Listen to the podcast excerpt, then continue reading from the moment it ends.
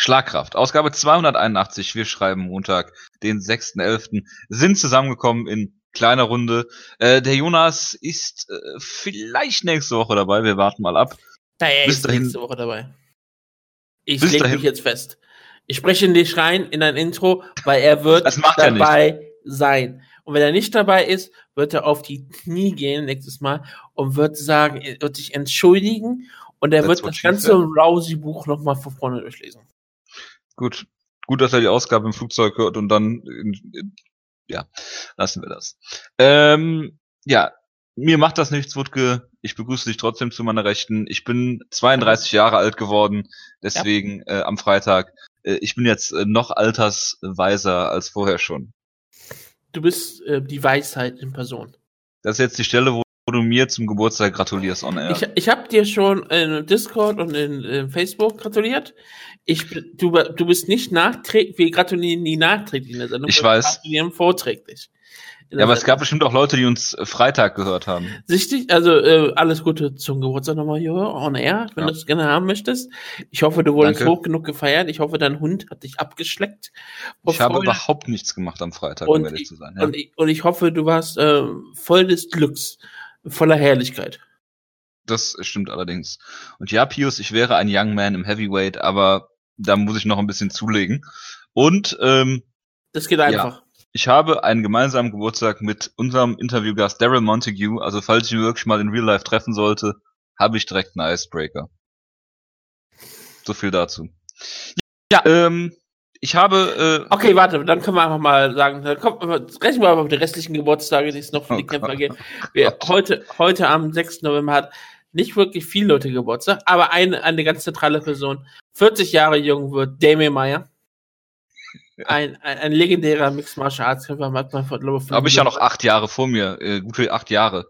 Und da wirklich, äh, weil ich wahrscheinlich die Show nicht vorher äh, bearbeiten, be- bearbeiten kann, bevor ich ins Kino gehe, und es wahrscheinlich viele Leute erst morgen hören, hören werden, gratuliere ich vorträglich, und da gibt es nur eine Person, die ich nennen kann.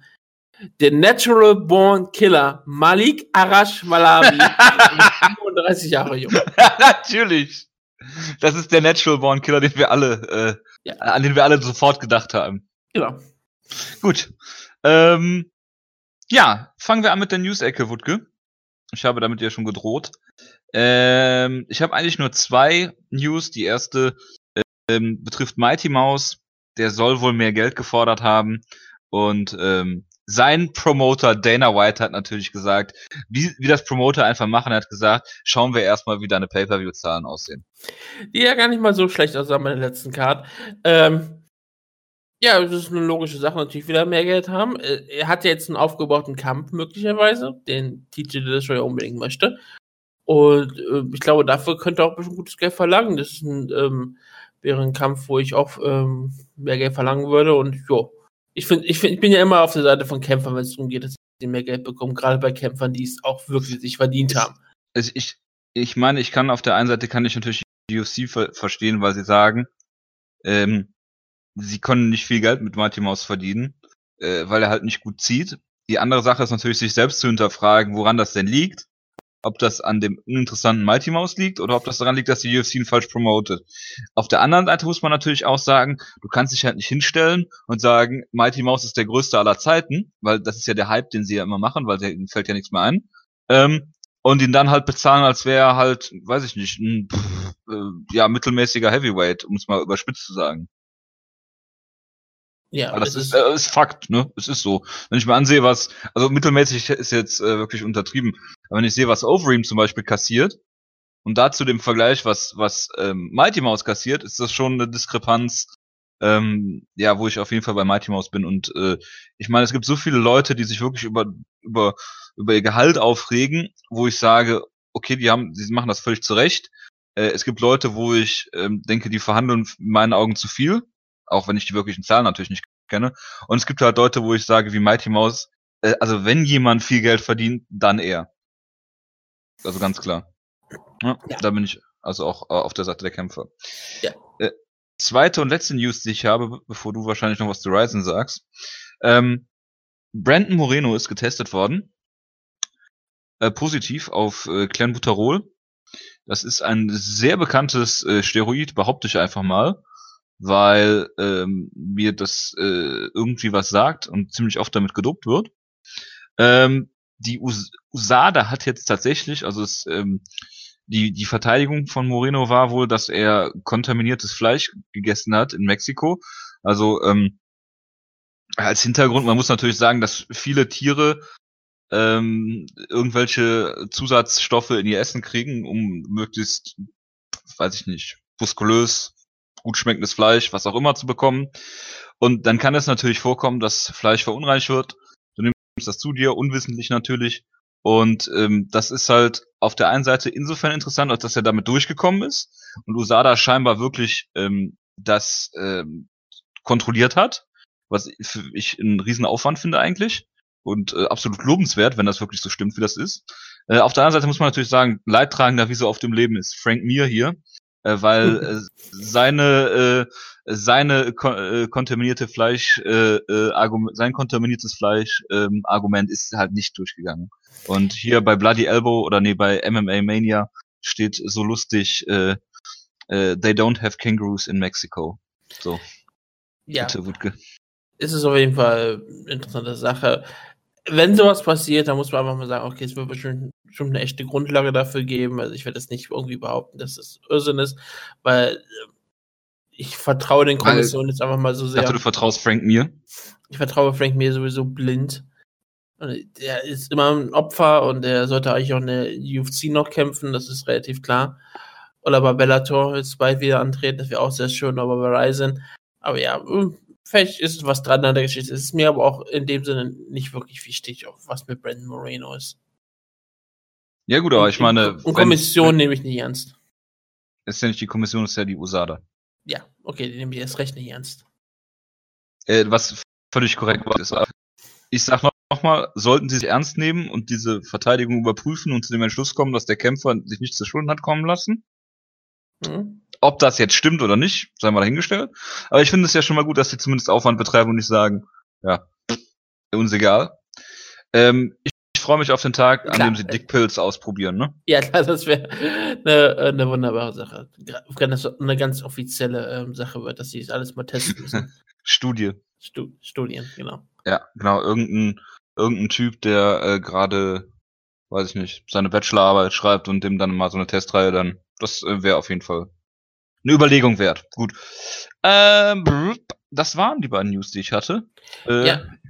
Bitte, willst du was sagen zu Ryzen? Ja, zu Ryzen gibt's Ryzen gibt's eigentlich nicht besonders viel zu sagen. Was ist zu Ryzen zu sagen? Gibt es, dass das äh, die Brackets nochmal komplett term terminiert wurden und dass sie nochmal komplett festgesetzt wurden. Ich glaube, die waren schon in dem Sinne bekannt, aber sind sie nochmal ganz klar bekannt gegeben worden für das Bantamweight-Turnier. Ian McCall trifft auf Man Manuel Kerper, Kapi aus Portugal oder aus Angola, je nachdem. Ähm, Kyoichi Horiguchi. Kennst du alle. Ja, es ist eine ehemalige Kolonie, das ist ungefähr das gleiche. Kyoichi Horiguchi gegen Gabriel Oliveira ist auch in derselben Bracket. Das bedeutet, am Finaltag äh, hofft natürlich Ryzen drauf, dass es äh, McCall gegen Horiguchi als, Erstrund, als, als ersten Kampf gibt an denselben Abend. Gut, aber wenn man sowas buckt, geht es in den meisten äh, Fällen ja schief. Ne? Ja, ich, ich finde es trotzdem überraschend, weil das wäre ja noch nicht mal der Main Event zum Beispiel von der von der, von der ersten Nacht. Weil ich könnte, hätte mir vorstellen können, dass die, wenn du den Kampf unbedingt bucken möchtest, dass die beiden direkt gegeneinander stellst. Aber dass du es so machst, finde ich dann auch ziemlich interessant. Oder dass du halt überhaupt nicht in dieselbe, in dieselbe Ecke stellst und hoffst, dass sie im Finale gegeneinander antreten. Ja, gut, oder die Gegner werden halt einfach bezahlt. Aber ganz ehrlich gesagt, ich, ich wäre nicht überrascht, wenn Mane KP sogar ihn McCall besiegt. McCall in den letzten Kämpfen ist nicht besonders stark aussehend und ich glaube auch, dass er, wie gesagt, mental nicht mehr völlig dabei ist. Hm. Und KP sah aus wie ein wirklich interessantes Talent. Über ein interessantes Talent kann man auch reden. Kalita äh, auf der anderen Seite der Brackets gegen Takamuni Otsuka in der ersten, in der, in der Runde, wo viele auch schon sagen, Ta ist, glaube ich, da auch der klare Favorit. Dann haben wir Kevin Peteschi aus Frankreich gegen Shintao Ishiwatari. Ähm, hier ist relativ klar, dass sie auch hoffen, dass ein Japaner weiterkommt. Das ist, glaube ich, war Ishiwatari auch relativ wahrscheinlich. Und Tara gegen Ishiwatari wird ein interessanter Kampf werden. Es ist gar nicht mal ausgeschlossen, dass der gute Kaitaha hier ins Finale einzieht. wenn du jetzt eine Antwort von mir erwartest, dann Nee, sage ich einfach mal Ich sag einfach nur ganz offen. ja. Ich sag, sag's nur, weil es ist, es ist schon, wie ich finde, eine äh, interessante Sache, dass wir einen do weiteren deutschen ähm, Kämpfer haben in einer niedrigen Gewichtsklasse, der vielleicht auf einmal auf für Höheres bestimmt ist, wie auch Daniel Weiche ja auch schon. Apropos, ich habe mal eine Frage auch in die Runde vielleicht. Weiß jemand, was mit Martin Buschkamp ist? Ähm, Der ist doch verpflichtet worden von der UFC irgendwann. ja, aber dann hat man nichts mehr davon gehört. Er hat sich doch verletzt, sozusagen. Ja gut. Er sollte in Hamburg kämpfen, glaube ich. ja, Das ist jetzt auch schon ein Jahr her. Ich vermute mal, er wurde, wa- seitdem hat er sich wahrscheinlich Zwei Jahre nicht sogar wieder, her, ne? Ja. ja. seitdem Kann- hat er ich dachte nur- ich dachte Kampf nur- gehabt. Habe ich mich nämlich letztens irgendwie gefragt. Hätte ich Andreas Kariotakis ja mal fragen können, naja. Egal. Martin Buschkamp laut Sherlock aus Brasilien. Ja. Hat der Er auch hat- lange gelebt. Ja, er hat ja auch brasilianische Wurzeln, soweit ich glaube, auch weiß. Aber, ähm, nee, er, hat, er hatte seinen Kampf angesetzt bekommen bei Hamburg in 2016. Es war im, die Show war im September. Seitdem, da hat sich auch Alex Endlund verletzt und nicht äh, Martin Buschkamp nebenbei. Der Kampf Okay. ist ausgefallen und seitdem hat er keinen Kampf gehabt, weil sie seitdem waren sie schon mal wieder in Deutschland? Nein. So haben sie wahrscheinlich Nee. aber sein lassen. So vergessen. Würde mich nicht wundern. Ja, äh, wir werden es ja mal sehen, was aus ihm wird. Gut, Ähm, nee, also da hat auch keiner Aber er ist, er ist verpflichtet worden, aber er ist 10 und 0 und er ist nebenbei in Brasilien geboren, in Sao Paulo. Also ist er Brasilianer, ist ja logisch. Ja, wie, äh, wie Sherlock das macht, wie die Amerikaner es gerne tun, wo jemand geboren wurde, das ist, das ist dein, das ist dein Heimatland. Ähm, dann Ist, ja auch korrekt so. da kommt, wie gesagt, drauf an. ne? Er ist, Martin Busch ist Deutscher. Ja. Äh, können wir mal Peter Sobotta einladen zu dem Thema. Wir können auch Mario Gomez zu diesem Thema gerne einladen. Ich würde gerne mit Mario Gomez über Mixed Martial Arts reden. Wieso? Ich meine, er ist ja auch nicht in Deutschland geboren. Ja, Ist trotzdem, Deutscher. das äh, kann schon mal vorkommen. ich meine, Aber ist er äh, nicht auf Panama geboren? Hat Ich habe keine Mutter Ahnung. Vater? ist, ist das nicht ein spanischer Vater? Also sein Spanisch ist furchtbar. Oder aber wie sowas? ist ja auch egal. Äh, wir verhaspeln uns jetzt in sehr viel Unwichtigem. Nee, ich finde das nicht unwichtig. Das, das sind zentrale und ähm, Ja. wichtige Themen. Auf jeden Fall. Gut, ähm, machen wir mal weiter mit Kampfankündigungen. Ähm, sie haben wohl ähm, vor bei UFC 220 in, es, es müsste Boston sein, im TD Garden, der übrigens sehr schön gelegen ist. Ich bin, äh, habe ihn mir mal von außen angeguckt, von einer Brücke aus in Boston. Es gibt nicht, gar nicht so viel Schönes in Boston, wie ich finde. Ähm, aber äh, das war schon äh, sehr interessant und äh, ja, da wollen sie Volkan Özdemir dann äh, bucken und den äh, Schweizer gegen äh, DC im äh, Main Event wahrscheinlich. Es, es wäre schon. Ich, ich, ich freue mich für einen Kampf Özdemir gegen ähm, Danny Cormier. Das ist der größte Kampf, den sie bucken können, logischerweise. Er hat keine Zeit dafür. Er ist der Sohn eines Uhrmachers und ich bin ganz gespannt drauf, was das bringen Was wird. für ein schlechter Witz. Ja, es ist Sohn eines Uhrmachers. Wir haben das schon lange Zeit. Ich äh, weiß, dass der, ein, dass der Sohn eines Uhrmachers ist, aber das macht den Witz jetzt nicht besser. Ich habe auch, aber- das ist kein Witz, dass der Sohn eines Uhrmachers ist. Ich weiß, aber er hat keine Zeit dafür. Ja, das ist sein Nickname. Er hat keine No time. Zeit dafür, ist sein Nickname. No time. Ach so. Das wusste ich ja nicht.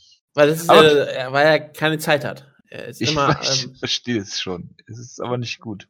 Nee, Ja, es, ist kein, es, ist guter, es ist kein guter Nickname. Es wäre aber eine super Urla äh, Überleitung. Urleitung, ja. Ich bin doch schon völlig äh, Für der Bobby. Nuggets. Nein, nicht für Bobby Der, Knuckles. der nimmer jetzt damit Nein! lebt, damit lebt, dass er äh, sagt, okay, sein Nickname ist Bobby Nuggets. Cody No Love wäre jetzt die Überleitung gewesen. No Time, No Love. Nein, aber äh, ja, Bobby Knuckles hat sich damit abgefunden, weil so penetrante Internet-Arschlöcher wie vor allen Dingen der Jonas, der ja auch ähm, äh, äh, Submissions Mousetrap nennt, obwohl Mighty Mouse ganz klar sagt, dass das nicht der Name für diese Submission ist, sondern für eine andere, in der er diese Woche Luke Thomas gefangen hatte und der gesagt hat, dass es sensationell ist und nicht verraten konnte, was es ist. Naja, viele Leute nennen den Vertebreaker ja auch Kudo Driver nach, ähm, nach Megumi Kudo, die den ja irgendwie Kudo äh, äh, Valentine genannt hat und es ist trotzdem egal. Auch hier sage ich einfach mal ja. Ähm, gut, äh, aber wo, wo ich gerade von Jonas rede, es gab natürlich eine hervorragende News diese Woche. Moralapostel Chirurg unser aller Vertrauens, Johnny Benjamin, Dr. Extraordinaire, den Jonas aus mir unerfindlichen Gründen hasst. Weil er sehr viele schlimme Sachen gesagt hat, aber ist doch egal. Es ist mir aber auch egal, aber ich äh, bring das einfach mal. Jonas, schöne Grüße, der du gerade über den Wolken schwebst. Ähm, ich sage dazu nur ähm, solche Sachen wie du immer zu Yolo Romero sagst, äh, ich sag einfach mal Untainted und äh, Free Dr. Benjamin und sowas. Also er ist natürlich immer, äh, ich glaube ihm, dass er nicht äh, der Drogenhändler von Eufemiano Fuentes ist, äh, so wie das ja zu sein scheint. Also im übertragenen Sinne. Er soll, Fakten äh, sind spielen bei einem Podcast on air keine Rolle. Off air natürlich schon, aber on air. Auf air, auf air sind wir sehr auf Fakten bedacht. Ja, da sind wir wirklich sehr faktisch basiert, aber on air, da, da, da sagen wir, Unterhaltung äh, geht vor. Das ist ja postfaktisch. Präfaktisch äh, gibt's äh, nur im äh, Vorgespräch. Wir Gut. der Infowars-Podcast des, des, des oh Gott. Genau der sind wir. Genau der sind wir. Das ist da, wo wir hinwollen. Ja. Gut. Dann äh, schließen wir die News-Ecke an dieser Stelle und äh, kommen zu USC 217. Da wir jetzt schon Ewigkeiten über Belangloses gesprochen haben, müssen wir halt Zeit kürzen äh, bei USC 217. Das ist soweit kein Problem. Ja klar, wir reden einfach nicht über die Card, wir lassen es einfach aus. Wir sagen uns nur die Ergebnisse und dann Preview zur Fight Night, weil das ist das, wo ihr hier seid. Genau, also GSP hat Michael Bisping per Technical Submission besiegt. TJ Dillashaw hat Garbrandt per äh, KO Punches besiegt. Rose Namajunas gegen äh, Joanna Champion TKO Punches. Das war's eigentlich. Das sind die wichtigsten Kämpfe. Kommen okay, wir nun zum UFC Norfolk. Serientäter. Genau. Ähm, du bist dran? Mit, ich bin dran mit der Main Card. Okay, ne? machen wir es mal, machen wir es mal ernsthaft. Michael Bisping ja, okay. gegen, gegen Joe St. Pierre. Ja, äh, willst du anfangen oder soll ich anfangen? Mir ist es egal. Du kannst anfangen, dann kann ich den nächsten Kampf machen oder so. Oder den Frauenkampf, was auch immer. Ja, ne, ich, dann fange ich einfach mal an. Oh, toll, mein Hund springt mir gerade in den Rücken. Das ist sehr oh, hervorragend. Gut, ähm, die, ja, die GSP. Kleine Penny. Ja, zum, die ich zur Maschine erzogen habe. Ähm, Sie möchten Rear Naked Choke zeigen, wie George St. Pierre gegen Michael Bisping. Ja, was für eine hervorragende Überleitung. Also wenn ich gleich einschlafe, ne, wisst ihr Bescheid. Ich tappe nicht. Äh, also GSP äh, hat, er sah erstmal aus wie ein Panzer. Das äh, muss man einfach mal so festhalten. Also es, Dennis Siever-esk. Also Dennis Siever würde sich äh, hinter GSP verstecken können. Da bin ich mir ganz sicher. Was für eine Maschine. Ja. Ähm, und äh, er, er fing den Kampf wunderbar an. Er hat auch immer diese diese äh, Spinning Heel Kicks gezeigt. Ja, jetzt hat mein Hund die Schnauze voll und setzt sich auf den Ikea-Sessel. Das ist auch gut. Ähm, zeigt dieses, dieses Spinning Heel Kicks, wo ich mir einfach nur denke, du verpulverst damit unglaublich viel Energie, Junge. Und wir wissen alle, dass du keine fünf Runden gehen wirst, äh, so wie du aussiehst. Aber gut, äh, er wird schon wissen, was er tut. Aber ähm, sah natürlich sehr gut aus. Er, äh, es war äh, Vintage noch bevor Vintage DSP war eigentlich. Er hat diese diese wunderbaren ähm, äh, diesen Superman Jab, den es ja so wunderbar auch bei UFC Undisputed 3 gab damals äh, gezeigt und er hat die erste Runde klar gewonnen und alle waren schon sehr überrascht. Auch viele Wirkungstreffer gelandet und du dachtest halt, okay, ähm, GSP finish halt keine Kämpfe, musst du halt sehen, dass du drei Runden gewinnst. Hat ihn, glaube ich, auch niedergeschlagen, ne? Dann ist es ja automatisch eine 10-8-Runde. Ähm, von daher alles gut. Und du dachtest dir, okay, mal gucken, wie lange jetzt so weitergeht. Und dann kam in der zweiten Runde Bisping zurück und du dachtest halt, okay, ähm, GSP krieg, kriegt seine Takedowns alle durch, aber kann damit halt nichts anfangen, so wie wir, wie wir es auch previewed hatten eigentlich, dass du Bisping zwar zu Boden nehmen kannst, aber ähm, dass du ihn dann nicht halten kannst. In der ersten Runde schon am Käfig einfach, wo, wo Bisping da sitzt und sagt, okay, Ref, äh, stell, stell uns mal hin, der macht ja eh nichts. Ähm, und äh, von daher, äh, wie zu erwarten war, unangenehm Bisping äh, vom Rücken aus und äh, alles, alles wie gehabt. Am Ende, äh, also in der dritten Runde, äh, äh beziehungsweise Ende der zweiten Runde, kam Bisping dann halt auf und GSP hat viel weniger gemacht und du dachtest ja schon, oh, oh, oh, wenn das hier schon losgeht, dann äh, könnte das eine lange oder halt kurze Nacht für GSP werden, weil Bisping hinten raus natürlich, wir haben drüber gesprochen, Cardio und so weiter, ähm, da Vorteile haben durfte. Und dann geht, ähm, geht GSP halt hin ähm, nimmt, nimmt äh, Bisping zu Boden, hat dann auch schön, äh, ich glaube, die Halfguard, aber dann steht Bisping wieder auf und dann steckt er ihn einfach brutalst nieder mit einem, ich glaube, linken Haken. Ähm, und äh, ja, Bisping will wieder aufstehen Und das hat GSP natürlich auch nachher schön gesagt und Joe Rogan auch, auch wenn ich Joe Rogan ziemlich furchtbar fand teilweise, aber gut. Ähm, er hat ihm eine Falle gestellt, ähm, keine Mousetrap natürlich, das ist was ganz anderes, ähm, hat ihm äh, da eine Falle gestellt, weil Bisping steht halt immer, ja, wie soll man sagen, unkonventionell auf und äh, ja, äh, denkt dann halt nicht daran, dass er halt in eine Submission landen kann. Und das hat er wunderbar hier gemacht. Du hast es richtig sehen können. Ähm, man muss natürlich immer aufpassen, wenn Kämpfer was sagen und dann behauptet, das ist eine Falle, aber GSP, wir kommen zum Postfight-Interview natürlich noch nachher. Ähm, äh, hat er wunderbar gemacht, hatte, hat den Real Naked Choke sofort drin gehabt und äh, ja, Bisping war halt auch schon ja, zwei, drei Sekunden eingeschlafen im Prinzip. Und als er den drin hatte, hast du gesehen, das ist vorbei. Und ähm, ja, ich, ich weiß, ich, ich stand auch wirklich hier ähm, und wusste nicht mehr, was ich sagen sollte, weil dieser Kampf einfach so komplett Richtung Bisping geschwungen ist. GSP dann nochmal zurückgekommen ist. Das ist so, also in dieser Form sieht man das sehr, sehr selten. Ähm, ich, wenn ich jetzt kurz nachdenke, ich würde sagen, im zweiten Nate Diaz Kampf Conor McGregor in der Runde zurück, die Runde ne? aber äh, GSP finisht den hier per Submission äh, in unfassbar brutaler äh, Art und Weise. Und ähm, ich meine, klar, du hast gesehen, in der zweiten Runde hat er, hat er da ähm, äh, den Kampf ruhiger angehen lassen und äh, vielleicht auch äh, hätte er äh, am Ende noch konditionelle Probleme bekommen, aber äh, also das war, es war eine so überzeugende Leistung. Ich habe GSP natürlich zugetraut, dass er, dass er den Kampf gewinnt, aber wie er ihn hier besiegt hat. Und du kannst über Bisping sagen, dass er, dass er, ähm, dass er alt ist, dass er, dass er keine Knockout-Power hat. Aber du kannst eins nicht über Bisping sagen, dass er, dass er leicht zu finishen ist. Und äh, er hat ihn, er hat ihn äh, zu Boden geschlagen. Er hat ihn, äh, er hat ihn submitted. Äh, äh, das also in der Form, ich weiß nicht, ob Bisping überhaupt schon was submitted worden ist in seiner Karriere. Luke Rockhold hat ihn submitted. Ja, ja, Rockhold, ja gut, okay, Rockhold halt, ne? Aber ähm, absolut die Kämpfer. Ne? Und äh, von daher, äh, also eine wunderbare Leistung von GSP und äh, ja, äh, also ich bin immer noch sprachlos. Also ich bin voll des Lobos über GSP, das ist äh, äh, ja, ich weiß auch nicht, was ich sagen soll. Das war auch alles, was ich dazu zu sagen habe. Du, du hast gerade äh, GSP mit Low überschüttet. Ich mach noch mal ganz kurz mit dem Verlierer kurz weiter, wie du auch schon gesagt hast. Michael Bisping unfassbar hart zu finishen. Die einzigen Leute, die gefinisht haben, wie gesagt, Pizza Mission war Rockout, was wie gesagt ja auch nur wirklich alles andere ist als irgendeine Schande. Ich meine, absolut Luke Rockwood, ein absoluter Elite-Kämpfer. Und es gab TRT ähm, Vitor Belfort mit dem Knockout ja, meine, gut, da klar. Kannst, du da das machen. kannst du halt überhaupt nicht bewerten, ne? Also das ist uninteressant. Und Dan Henderson bei UFC 100 logischerweise. Hm. Das war einer der wahrscheinlich klar. besten Schläge in der Mixed Martial Arts Geschichte.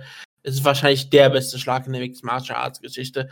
Da, da, hätte, da hätte er jeden mit ausgenockt, egal welcher Gewichtsklasse, was auch immer. Und das ist auch nur wirklich keine Schande. Und es ist halt wirklich mein Eindruck. Michael Bisping ist jemand, der gibt mich auf, der ist, hat meistens immer gute Positionen, der ist selten in einer schlechten Position, wenn er scrambled, dass er dann in so einer Situation kommt, ist dann sehr schade. Und wie gesagt, wie du auch angesprochen hast, nach etwas, äh, nach dem GSP richtig stark angefangen, Michael Bisping kam zurück in den Kampf, hat ihn ziemlich auch zugesetzt. Ich meine, die Wunde, die er GSP zu, zugefügt hat, war auch eine ziemlich harte. Ich meine, es war sehr viel Blut im Ring. Gut, GSP ist jemand, der sehr schnell blutet, das wissen wir alle. Aber trotzdem, wie Michael Bisping sich zurück in diesen Kampf geführt hat, gerade auch, man merkte, die Kondition ist da und GSP äh, kämpft halt noch mit seinen, äh, dass er vier Jahre Pause hatte und dass er einen komplett anderen Körper hatte als sonst. Ähm, da, da sah man schon, okay, hier kommt vielleicht wirklich dieser Moment, wo wir darüber letzte Woche gesprochen haben. Michael Bisping ist sowieso vielleicht nicht gar nicht mehr das angenehmste Matchup für George St. Pierre wegen seinen guter, wegen seinen wirklich richtig guten, soliden Kickboxen und wegen seinen unfassbar guten Takedown-Defense, die er hat und dass er auch am Boden un unfassbar schwierig zu kontrollieren ist. Und es kommt lange alles so, es fängt lange an, so zu werden, wie wir vielleicht besprochen haben. Michael Bisping könnte jetzt hier diesen Kampf übernehmen und seine Konditionen kommen und dann trifft die GSP ihn einmal richtig schön hart. Bisping geht zu Boden. Und wie gesagt, das passiert häufig. Bisping wird getroffen, aber er ist jemand, der sofort und sehr, sehr schnell wieder ähm, Klar dabei ist. Außer wenn es sowas ist wie der, diese unfassbare harte von Dan Henderson. Wie gesagt, hätte jeden ausgenockt auf dem Planeten Erde. Oder es ist halt wirklich äh, jemand wie Vitor Belfort, der sowieso schon hart zuhört, aber dann auch auf, jede, auf jeden THT-Drogenprogramm der Welt war. Da, da, dass der den dich ausnockt mit einem, auch eine, eine, eine richtig spektakulären Knockout, das ist dann einfach Ähm, dann einfach mal so, sehr tragisch gewesen von Michael Bisping damals, aber es ist auch keine Schande. Und normalerweise kommt er zurück und GSP, ist auch nicht jemand bekannt, der für seine große Knockout-Power ist. Gerade GSP nicht mal bekannt dafür, ein großer, dass er ein großer Finisher ist. Und dieser Mann äh, nutzt sofort diese Chance. Wie gesagt, ob er in die Falle gestellt hat, was auch immer, das ist dann alles überlassen. Ähm, ich vertraue einfach GSP, dass das das auch so geplant hat.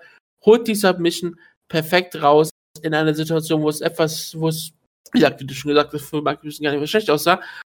Und holt sich hier den Titel. Und ja, GSP ist jetzt für mich auch eigentlich ohne jeden Zweifel der größte Mixed Martial Arts Kämpfer, den wir je hatten meine, wenn du nach so einer Pause zurückkommst und du holst dir einfach den Titel in den ersten Kampf in einer neuen Gewichtsklasse, zwar, klar, vielleicht gegen den schwächsten Champion in langer, langer Zeit in der Gewichtsklasse, aber das ist, kannst du ja nicht gegen GSP auslegen. Und Michael nee, nee, ist, ist, halt der Champion und, und er hat sich auch gezeigt, dass er hier ein richtig gefährlicher Gegner sein kann, dass Michael Bisping ein richtig starker Kämpfer ist. Aber daran zweifelt ja auch sonst niemand. Ist halt nur, ist er der beste Middleweight-Kämpfer auf dem Planeten gewesen.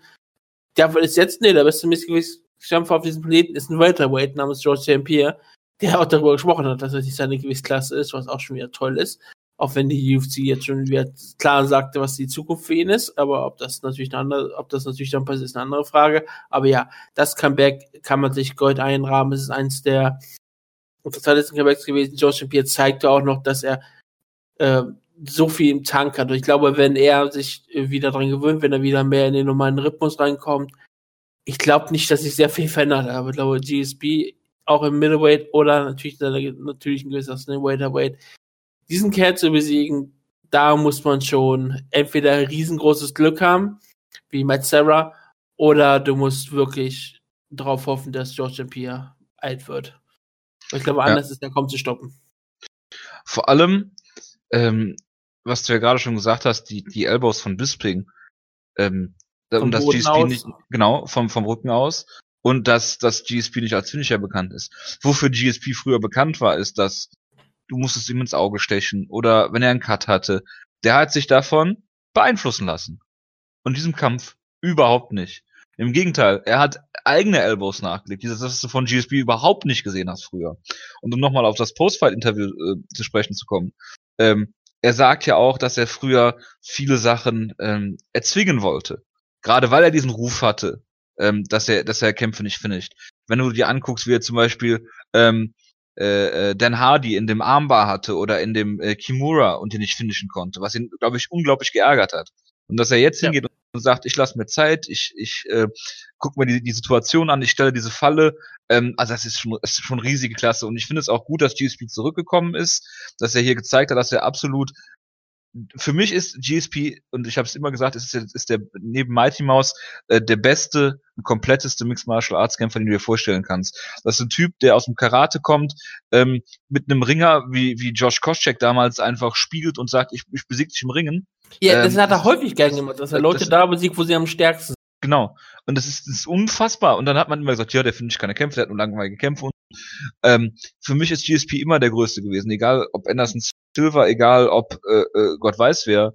Ähm, dann John, John Jones. John, ja, John Jones äh, beachte ich in dieser Diskussion jetzt gar nicht mehr. Aber ähm, äh, also die, dieses, dieses Comeback und äh, dann dieses wunderbare Postfight-Interview, wo GSP, glaube ich, der einzige Kämpfer auf dem Planeten ist, der sich dafür entschuldigt, dass er Balls sagt im Pay-per-View, ja. Ich mal, auf Fox, eine Beleidigung gesagt ja. und das ein Schimpfwort sagte. Genau. Und äh, ja, dass er dann natürlich äh, Bisping noch lobt und so weiter und dass du dann natürlich wieder siehst, dass äh, Bisping diesen ganzen, dieser ganze Trash-Talk von ihm so unfassbar konstruiert ist, ähm, sehe ich mal drüber hinweg, ja. Bisping Kämpfen ist immer die sympathischste Person überhaupt für, ja. für so für, für zehn Minuten. Ja, aber es ist halt, äh, es ist halt, also es ist halt, du merkst halt, dass es ziemlich konstruiert ist und es ist jedes Mal das gleiche ja. und das, das, nervt mich halt total. Aber gut, ähm, wie gesagt, Bisping äh, hat hier äh, ne, ne, auch eine wunderbare Leistung gezeigt, muss ich sagen. Du weißt natürlich, du weißt natürlich nicht, wie GSP zurückkommt. Ähm, er ist zurückgekommen in der zweiten Runde, Bisping. Äh, GSP hat auch gesagt, und ich, ich glaube, GSP ist einer der, der wenigen Kämpfer, den ich, den ich alles glaube, was er sagt. Ja? Dass, äh, dass Bisping wirklich hart zugehauen hat und das ist einer der oder der härteste Kampfer, den er jemals hatte. Äh, klar, weil Bisping ist ein großes, äh, großer Middleweight-Kämpfer. Der ist aus dem Light Heavyweight runtergegangen. Du hast gesehen, dass er größer ist. Also breiter nicht, aber größer, ja. ja. Ähm, und dass das, dass das nicht so leicht ist, wenn du nach vier Jahren zurückkommst. Und vorher hattest du einen Kampf gegen das natürliche Lightweight, ja, Johnny Hendricks. Ja, Johnny ähm, nach vier Jahren, ähm, du hast gesehen, Ringrost gibt's nicht, Wutke, ja. Also klar ist Ringrost eine mentale Sache. Was soll es sonst sein, ja? Aber dass GSP in der ersten Runde direkt da ist. Und diese vier Jahre Pause hast du gesehen, wie, wie unglaublich gut sie ihm getan haben. Ob Bisping jetzt von einem auf den anderen Tag alt geworden ist, weiß ich nicht, aber ich gehe einfach mal nicht davon aus. Und äh, ja, es, es war einfach, es war einfach traumhaft. Also es hat mich richtig innerlich äh, gefreut, ja. Sollte Michael Bisping seine Karriere beenden?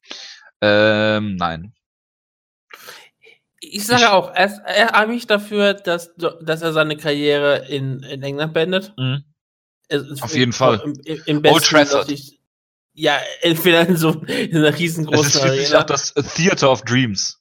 Ja, also ich meine, Michael Bisping musste seine Karriere in seiner Heimat beenden. Das ist für mich auch relativ klar. Ich meine, da ist er ein riesengroßer Star. Er ist der erste, äh, erste britische Champion. Das ist dann etwas, was man noch sehen möchte, dass er seine Karriere beendet. Das wäre einfach traumhaft. Gibt ihm nochmal einen richtig tollen Kampf. Und er kann auch weiter antreten. Ich meine, er hat hier, wie gesagt, auch gegen GSP stark ausgegangen. Einer der besten Mixed Martial Kämpfer aller Zeiten. Oder wie gesagt, den besten Mixed Martial Kämpfer aller Zeiten. Hatte er durchaus eine Chance, den Kampf vielleicht, vielleicht sogar zu gewinnen, wenn er nicht dann am Ende so getroffen und zur Mitte wird. Also, Michael Bisping hat auch hier weiterhin zementiert, dass er ein echter Champion war. Komm mal, was ja, das? Das hat er für mich dann auch zementiert. Er ist kein Witz-Champion. Er ist einfach nur, er war einer, er war das kann man seiner Karriere am Ende sagen. Er hatte so viel Pech gehabt, aber am Ende, wenn es richtig zählte, war er am richtigen Zeit am richtigen Ort mit Luke Rockhold und hat daraus das Beste gemacht. Er hat seine Niederlage gegen den Henderson mitgemacht, das durfte er machen und durfte einmal groß abkassieren in den Quebec, Quebec Cup von Joe St. Pierre. Und wie gesagt, das muss man einfach mal sagen, dass so eine Karriere ist das auch eine schöne Sache. Und wird er nochmal kämpfen? Ich glaube ja. Und sollte er nochmal kämpfen, ich würde ihn gerne auf jeden Fall noch wenigstens noch einmal nochmal kämpfen sehen wollen. Ja, ich meine, das ist von außen natürlich immer schwer zu beurteilen und er hat natürlich auch viel kassiert in seiner Karriere, aber du kannst ihm nicht vor, vorwerfen, dass er irgendwie äh, abgebaut hat oder dass, dass er, dass er äh, Schatt ist oder, oder äh, irgendeiner Form ähm, ja nicht weitermachen sollte. Da gibt's da gibt's ganz andere Beispiele, finde ich. Und ich glaube, ich glaube, Bisping ist vieles, aber Bisping ist nicht dumm. Ähm, nee, das ist auf keinen Fall, sonst würde er auch nicht, nicht so lange schon in der UFC sein und genau. würde sich irgendwie schon wieder dahinstellen als ein Kommentator und als ein, hier, wie heißt das, diese Talking Heads Position, als Analyst. Da, da ist er ja schon seit Jahren immer genau. in der Position. Das, und das, das, macht er auch gut, also da, da kannst du nichts sagen. Das macht er ähm, gut, er sagt immer das, was die UFC auch möchte, er ist immer jemand, der die Konterpunkt setzt und der setzt die Konterpunkte meistens immer ziemlich stark. Und das kannst du nur machen, wenn du eine gewisse Intelligenz hast. Gerade im Fernsehen sich so Leute setzen, dass die ganzen, dass er bei Fox blieb, dass er bei der UFC immer blieb, dass bei verschiedenen, bei Spike auch eingesetzt wurde. Ich meine, das zeigt ja auch, dass die Leute ihn mochten. Und äh, Future Hall of Famer. Ja, das sowieso. Ohne jeden Zweifel. Auch die meisten Siege in der UFC, glaube ich, ne? Haben sie eingeblendet. Ja, das kann ich mir auch durchaus vorstellen. Ist ein ewig dabei, hat TAF 2 gewonnen? Drei. Drei, TAF 3 gewonnen, also es ist halt eine richtig große, richtig große Karriere. Also ich, ich, ich, ich freue mich, dass er noch da ist. Ja. Über elf Jahre in der UFC, das ist auch beeindruckend. Auf jeden Fall. Und dann äh, Late Bloomer, ne? Äh, GSP hat jetzt, das haben viele auch ähm, äh, gar nicht erwähnt eigentlich, er hat den äh, Mighty Mouse Rekord, nicht was äh, äh, Titelverteidigung hintereinander äh, angeht, glaube ich, aber er hat die meisten Titelkämpfe gewonnen in der UFC-Geschichte, wenn ich mich nicht irre. Irgendwie sowas. Das kommt wahrscheinlich hin, ja. Irgendwie sowas, ich weiß nicht, ob es, äh, irgendwas habe ich gelesen. Äh, und er ist jetzt erst, ich glaube, der vierte Kämpfer nach äh, Randy Couture, BJ Penn, Conor McGregor, der äh, Titel in zwei Divisions gehalten hat. Ähm, und ja, äh, warten wir mal ab. Ähm, Dana hat gesagt, Whittaker ist der nächste Kampf. Ich glaube, Conor McGregor müsste nur sagen, ich will gegen GSP im Welterweight kämpfen. Sie würden den Kampf sofort bucken. Ohne Natürlich würden es mal. Natürlich würden sie Und Connor würde es auch co-promoten. Da bin ich mir hundertprozentig sicher. Und GSP würde es auch co-promoten. Es wäre hervorragend. Was, äh, GSP dürfte mit eigenen Klamotten rauskommen. Mit Under Armour. Genau, mit Under ja. Armour Gi. Da, da würde ich mir keine Sorgen machen. Da würde sich Sachen, hm. wenn dieser Kampf stattfinden würde. Würdest du den Kampf gerne sehen? Ja. Natürlich. Glaube ich. Ist die Antwort, da sind wir uns mal ganz ehrlich. Also, da, wird der Kampf stattfinden? Nein. Aber natürlich es, es, aber es wäre, es wäre natürlich sofort ähm, da. Ähm, ich persönlich würde gerne George St. Pierre seinen Titel einmal verteidigen sehen wollen, weil ich Ja. sage, ein Titel muss mal verteidigt werden, ist mir völlig egal. Danach Was? er, danach Da er werden jetzt aber viele Conor McGregor-Fans sagen, Ja. nein. wenn den Podcast jetzt ausmachen, nein, du Titel verteidigen ist für ähm, ist für Schwarze und Kanadier. Das ist äh, sowas ist halt Sache. Sowas tut Conor nicht. Conor ist ihre, Schwarze Kanadier. gerade für schwarze Jo- Kanadier. John McDessie zum Beispiel. Genau. Nein, aber ähm, ich fände es gut, wenn er den Titel einmal verteidigt. Danach kann er gerne wieder ins Welterweight zurückkehren oder vielleicht findet, vielleicht findet er auch eine gute Lösung für seinen Körper im Middleweight. Man weiß ja nie. Ja, also man Ähm. hat schon gesehen, dass er eigentlich Welterweight kämpfen sollte. Ja, also ich fände es interessant. Ähm, Roger Whittaker, Bobby Knuckles ist dann auch eine richtig, richtig brutale Herausforderung.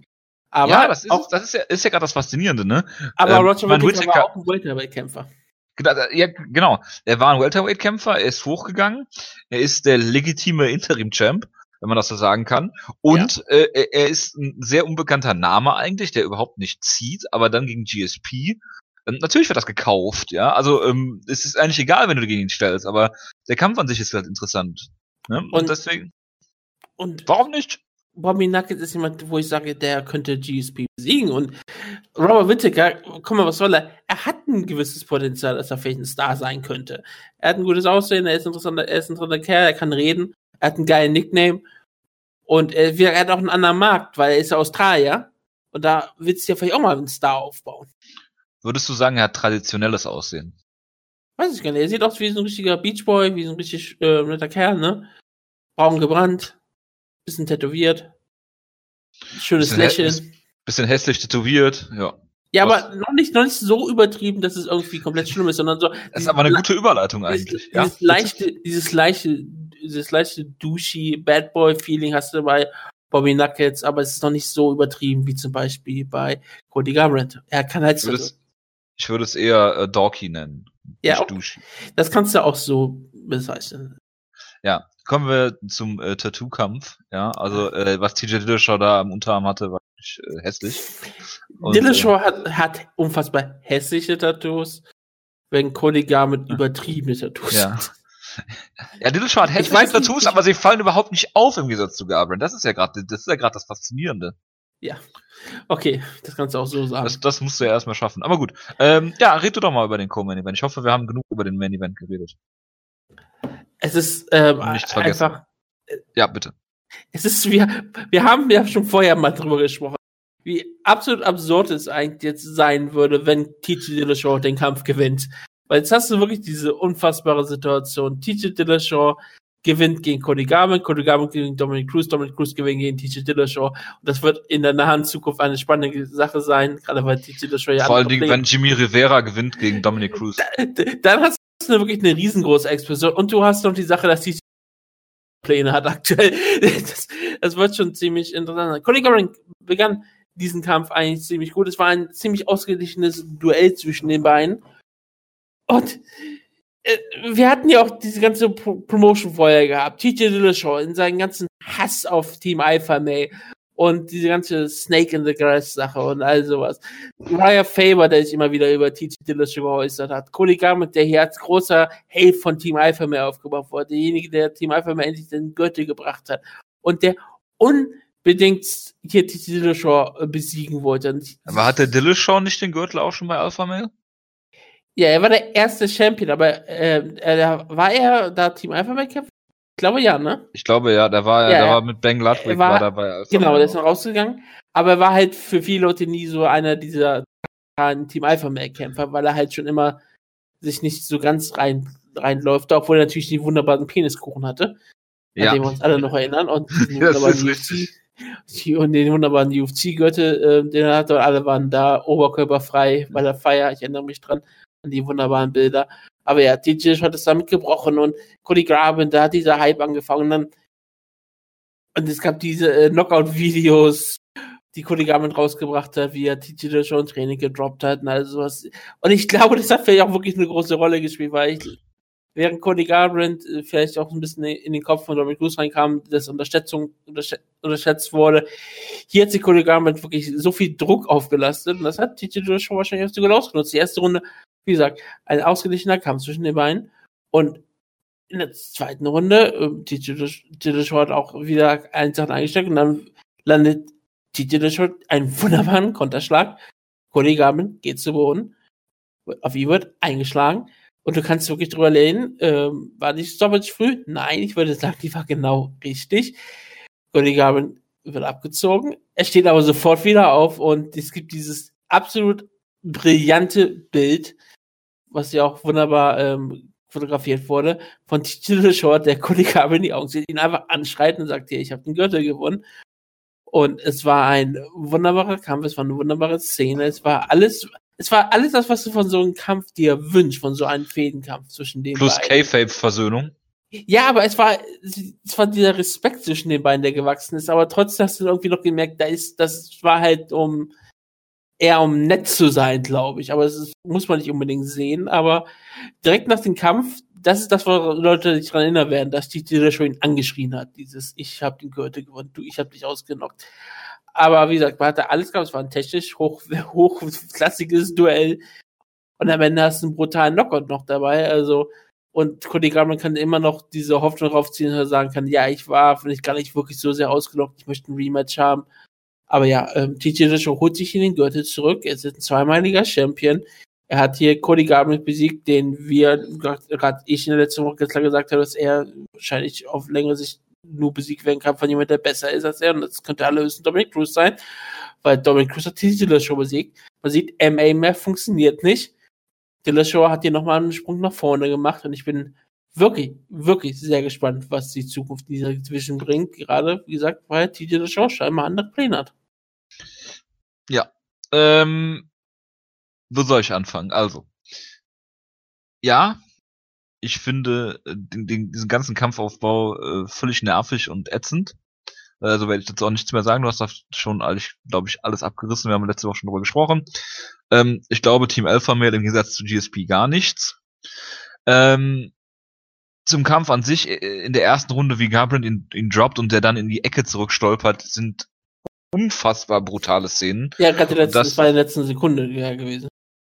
Genau. Und das, ähm, ja, dann gab es natürlich noch den äh, Mittelfinger von Carpent. Yay. Ja.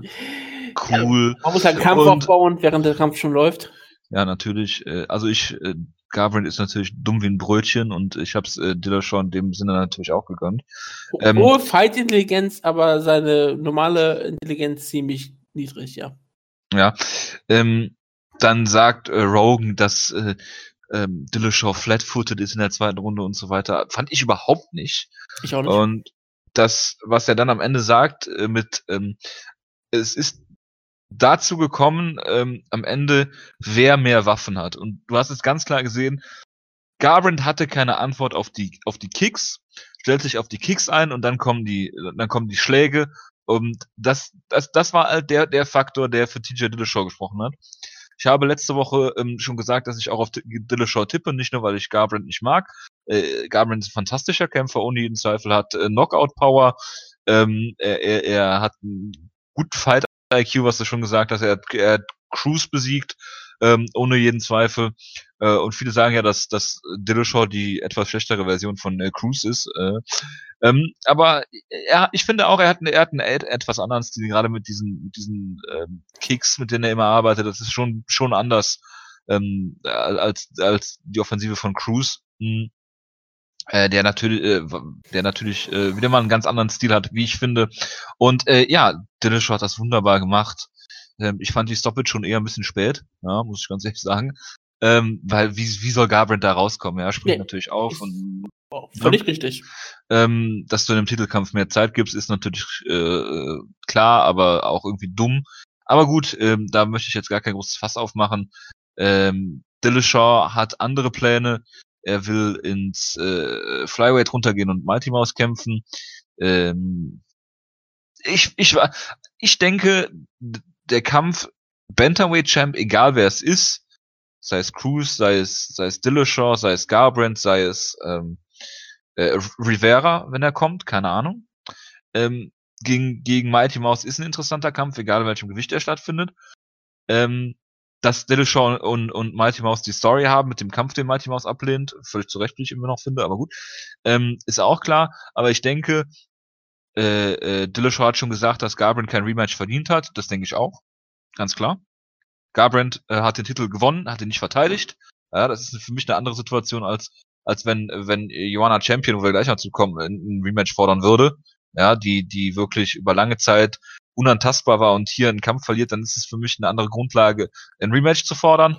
Oder ähm, wenn man schon mal Champion vorher war, wo ich auch immer sage, okay, wenn man war, genau. schon mal Champion war und hat den Titel da schon mal verteidigt beim zweiten Mal ja. verliert man den Gürtel, dann kann man auch schon mal ein Rematch direkt wieder fordern. Wäre ich auch in Ordnung. Ja, genau, klar. Aber wie gesagt, für Garbrandt hier Rematch ist der Kampf, der für mich am wenigsten Sinn macht. Ich denke, Dillashaw hat diese Division noch nicht ähm, gecleant, wie man so schön sagt auf, auf Englisch. Nee, Deswegen er hat ja noch keinen Sieg über Dominic Cruz. Genau, er hat keinen Sieg über Cruz, er hat potenziell keinen Sieg über äh, über Rivera, wenn der Cruz besiegen sollte. Also es gibt da noch, äh, lass Garbrandt ein, zwei Kämpfe gewinnen per brutaler Knockout. Kannst du das Rematch buchen? Meinetwegen. Aber ich denke nicht, dass die UFC unbedingt Mighty Mouse gegen Dillashaw bucken muss. Auch wenn es ein interessanter Kampf ist, aber wenn Dillashaw sich als Champion beweist und du eh nicht wissen, weißt, was du mit den unteren Gewichtsklassen machen sollst, dann kannst du sie meinetwegen gegeneinander stellen. Aber ich denke immer noch, dass, dass äh, äh, Mighty Mouse hier das letzte Wort haben sollte. Und ich hoffe, dass sie sich vernünftig einigen können, weil die UFC sonst ganz ekelhaft Mighty Mouse unter den Bus wirft und da habe ich überhaupt keinen Bock drauf. Und ja. auf der anderen Seite will ich natürlich auch einen Kampf sehen, bitte. Und gerade wenn du noch sagst, dass die Division gar nicht aufkommt, da sind noch wirklich einige interessante Namen da, gegen die er noch nicht gekämpft hat.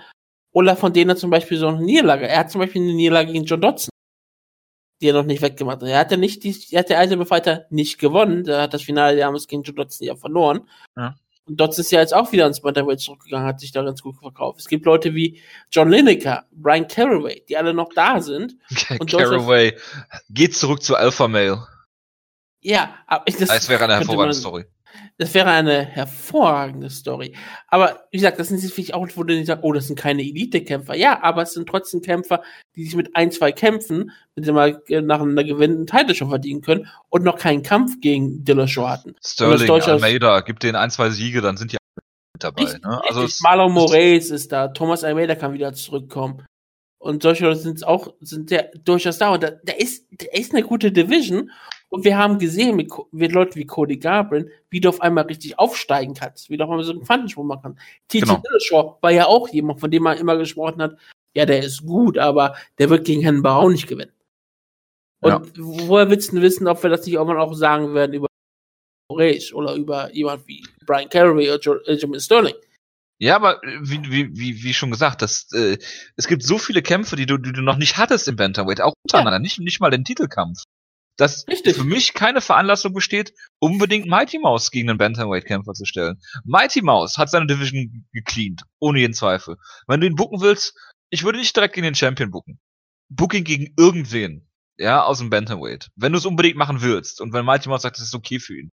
Aber der hat halt im Moment keinen Kampf, den, du bucken kannst. Cejudo braucht noch äh, einen Sieg, aber sonst pff, Mighty Mouse hat alles besiegt, was es zu besiegen gibt. Aber äh, Dillashaw in meinen Augen noch lange nicht. Mighty Mouse braucht den Kampf aber eher als solche Dillashaw. Nur ich kann Genau, das meine ich ja. Ich kann es aber auch absolut verstehen, dass Dillashaw jetzt sagt, okay, ich, ich wollte unbedingt diesen, diesen Superkampf haben. Er wurde mir genommen, in seinen Augen, in seinen Augen, was er als Aussage sagt, wurde er mir genommen von Johnson, weil er geduckt hat. Dass das natürlich nicht stimmt, ist egal. Das ist, aber das muss natürlich, kann ja die stille Show egal sein. Ist, ich kann ja ich weiß ja, ist, ich meine, ich weiß genau. nicht mal, ob er ob er das wirklich denkt. Ich weiß es Aber er muss es, er muss es sagen. Er äh, muss es ne? sagen, natürlich. ich, ich weiß nicht, ob er das wirklich denkt. Ich kann es mir vorstellen, dass er das denkt. Ich kann mir aber auch vorstellen, dass er sich denkt, ich hätte den Kampf vielleicht auch nicht angenommen, aber ich muss den Kampf forcieren, weil das ist äh, in Anführungsstrichen der Money Fight für ihn. Und wenn der Mighty Mouse besiegt, hat er natürlich unglaublichen Hype hinter sich. Egal, ob er es im Flyweight oder Bantamweight macht, das ist dann egal. Ja, und es ist noch, ein, wie gesagt, wenn er gewinnt, hat er, ist er zweifacher Champion, zwei Gewichtsklassen-Champion, was unfassbar geil ist. Er würde eine absolute Legende in Johnson besiegen und er würde vielleicht jemand wie Dominic Cruz aus dem Weg gehen oder halt auch einen angehenden Kampf wie äh, Jimmy Rivera. Ja in seiner eigenen Gewichtsklasse. Es ist für DJ Dillashaw, es ist der, ich muss sagen, für Dillashaw und für Johnson ist, ich muss, ich, ich will was anderes sagen. Für Dillashaw und für Johnson ist das für beide der richtige Kampf. Ist es für die UFC der richtige Kampf, ist die andere Frage. Oder ist es der ja. richtige Kampf für die Division, aber für die beiden Kämpfer wäre es der richtige Kampf. Ja, die UFC ist ja gerade dafür bekannt, dass sie zum richtigen Zeitpunkt Superfights bucken. Ja. Das hat man ja damals bei GSP gegen Anderson Silver schon gesehen. Ähm, das war ja ein hervorragender Kampf auch zum richtigen Zeitpunkt. Richtig. Wie gesagt, äh, Fakten interessieren uns hier nicht im geringsten. Gut, dann äh, haben wir noch irgendwas vergessen? Nee, ich glaube nicht. Ich finde übrigens, es lag daran, dass äh, äh, GSP gewonnen hat, dass äh, Michael Bispings Söhne auf ihn getippt haben. Natürlich haben sie das. Gut, ähm, Caleb. äh, nee, Callum war es nicht, der Kleine, Oh. ist ja auch egal. Oh. Callum hat wahrscheinlich auch auf GSP getippt. Äh, auf Bisping getippt, gut. Ähm, kommen wir zum Damenkampf und da fange ich mal an. Ähm, ja, man hat sich ja viele Szenarien überlegt, äh, wie dieser Kampf laufen könnte. Natürlich war Joanna Champion, Joanna Champion die klare Favoritin hier. Ähm, Joanna Ex-Champion.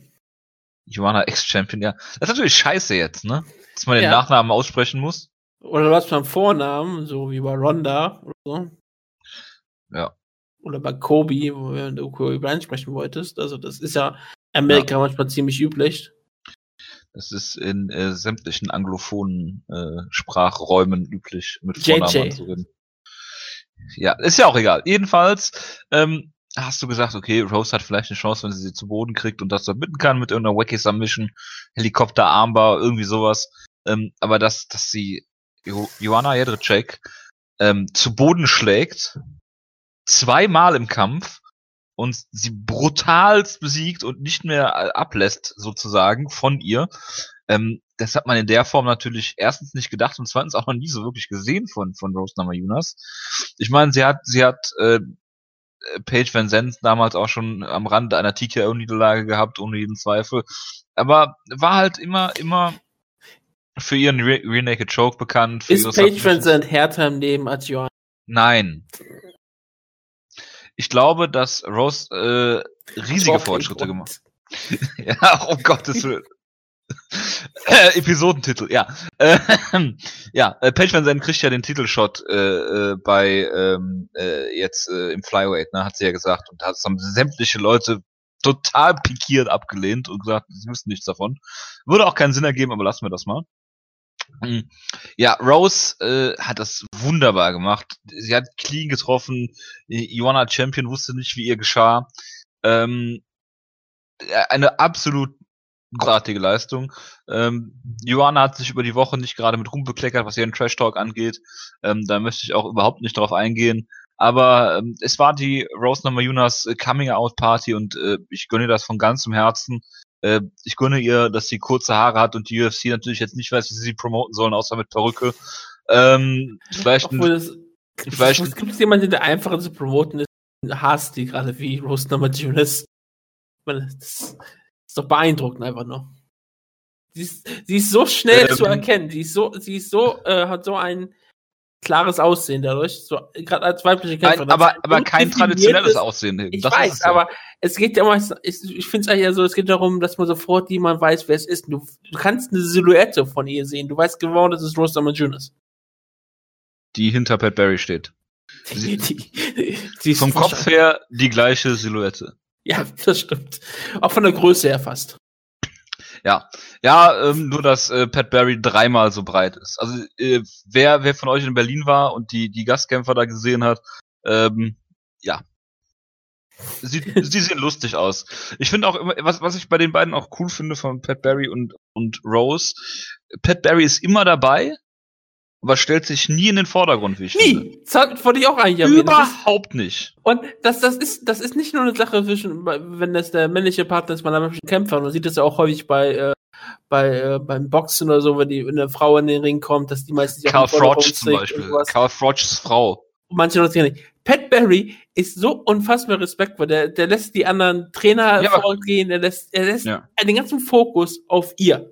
Ja. Er, er stellt das- sich nie in den Vordergrund. Das ist unglaublich. Sehr sympathisch. Und äh, ich meine, er ist, wie ich schon sagte, er ist immer dabei, aber er ist nie im Vordergrund. Guck dir mal Misha Tate und Brian Caraway dagegen Ja. zum Beispiel an. Ekelhaft, ja. Aber Es gut. ist, bei Pat Barry hast du es immer nur, wenn er kurz vorm Kampf auf sie nochmal einredet, Mhm. ein Kusschen gibt, das ist immer sehr Ja gut, schön. aber das macht äh, Jason Guida ja auch bis auf die Küsse. ja, okay, da, da gibt's Schläge statt Küsse, aber das ist ja wahrscheinlich auch ganz normal. Sie haben eine, sie haben die perfekte Beziehung. Ich finde, ich finde die beiden total niedlich zueinander. Ja. Und hoffe, das bleibt für immer so. Ich hoffe, die bleiben für immer zusammen. Ähm, ist eine schöne Sache. Aber wie gesagt, über den Kampf hast du ja auch schon was gesagt. Und ich bleib, ich, ich sag mal eine Sache. Wir haben letzte Woche darüber gesprochen, dass es natürlich eine Möglichkeit gibt, dass Rose Namajunas den Kampf gewinnt. Wir haben uns Sachen ausgemalt. Aber ich habe ganz klar gesagt, gewinnt Rose Namajunas, ist es für mich der, einer der größten in der UFC-Geschichte. Und da bleibt es auch, da bleibe ich auch dabei. Ist einer der größten in der UFC-Geschichte. Und nicht nur, dass sie gewonnen hat, sondern wie sie gewonnen hat, wie du auch schon angesprochen hast. Wir hätten uns vorstellen können, dass sie vielleicht Joanna Champions zu Boden nehmen kann. Ist ja auch noch Champion, das ist alles so ein Kopf drin gewesen dass sie Jessica zu Boden nehmen kann dass sie vielleicht submitten kann, dass sie vielleicht äh, über lange sich vielleicht irgendwie anders gewinnen kann, Decision oder irgendeinen Kampf rausholen, weil sie den immer zu Boden nimmt. Aber dass sie ähm, im Kickboxen nicht nur mithält, sondern auf einmal Jessica zu Boden schlägt, dass sie sie unter Probleme setzt. Das ist beeindruckend gewesen. Wir hatten, wir sprechen häufig ja davon, dass Kämpfer Quantensprünge. Rostam ist noch in diesem Alter, wo man sagen kann, da ist, da kann man Quantensprung auch noch mehr oder weniger Anführungsstrichen erwarten. Mixed Martial Arts hat immer diesen, oder generell Kampfsport dieser Art, hat immer diesen gewissen Nachteil, dass du halt nie etwas über lange Zeit siehst, sondern die Kämpfer kämpfen vielleicht manchmal ein, zwei Mal im Jahr. Du hast halt manchmal immer nur dieser zwischen nur, okay, du hast sie im April gesehen und du hast sie jetzt gesehen und der Unterschied ist riesig. Und davor hast du sie im Juli 2016 gesehen. Das ist halt in, in anderthalb Jahren hast du sie dreimal kämpfen sehen. Während du vielleicht bei anderen Sportarten hast, wie zum Beispiel Fußball, da kannst du Spieler jede Woche sehen. Du kannst sehen, okay, wo er sich aktuell verbessert. Das ist eine graduelle Steigerung.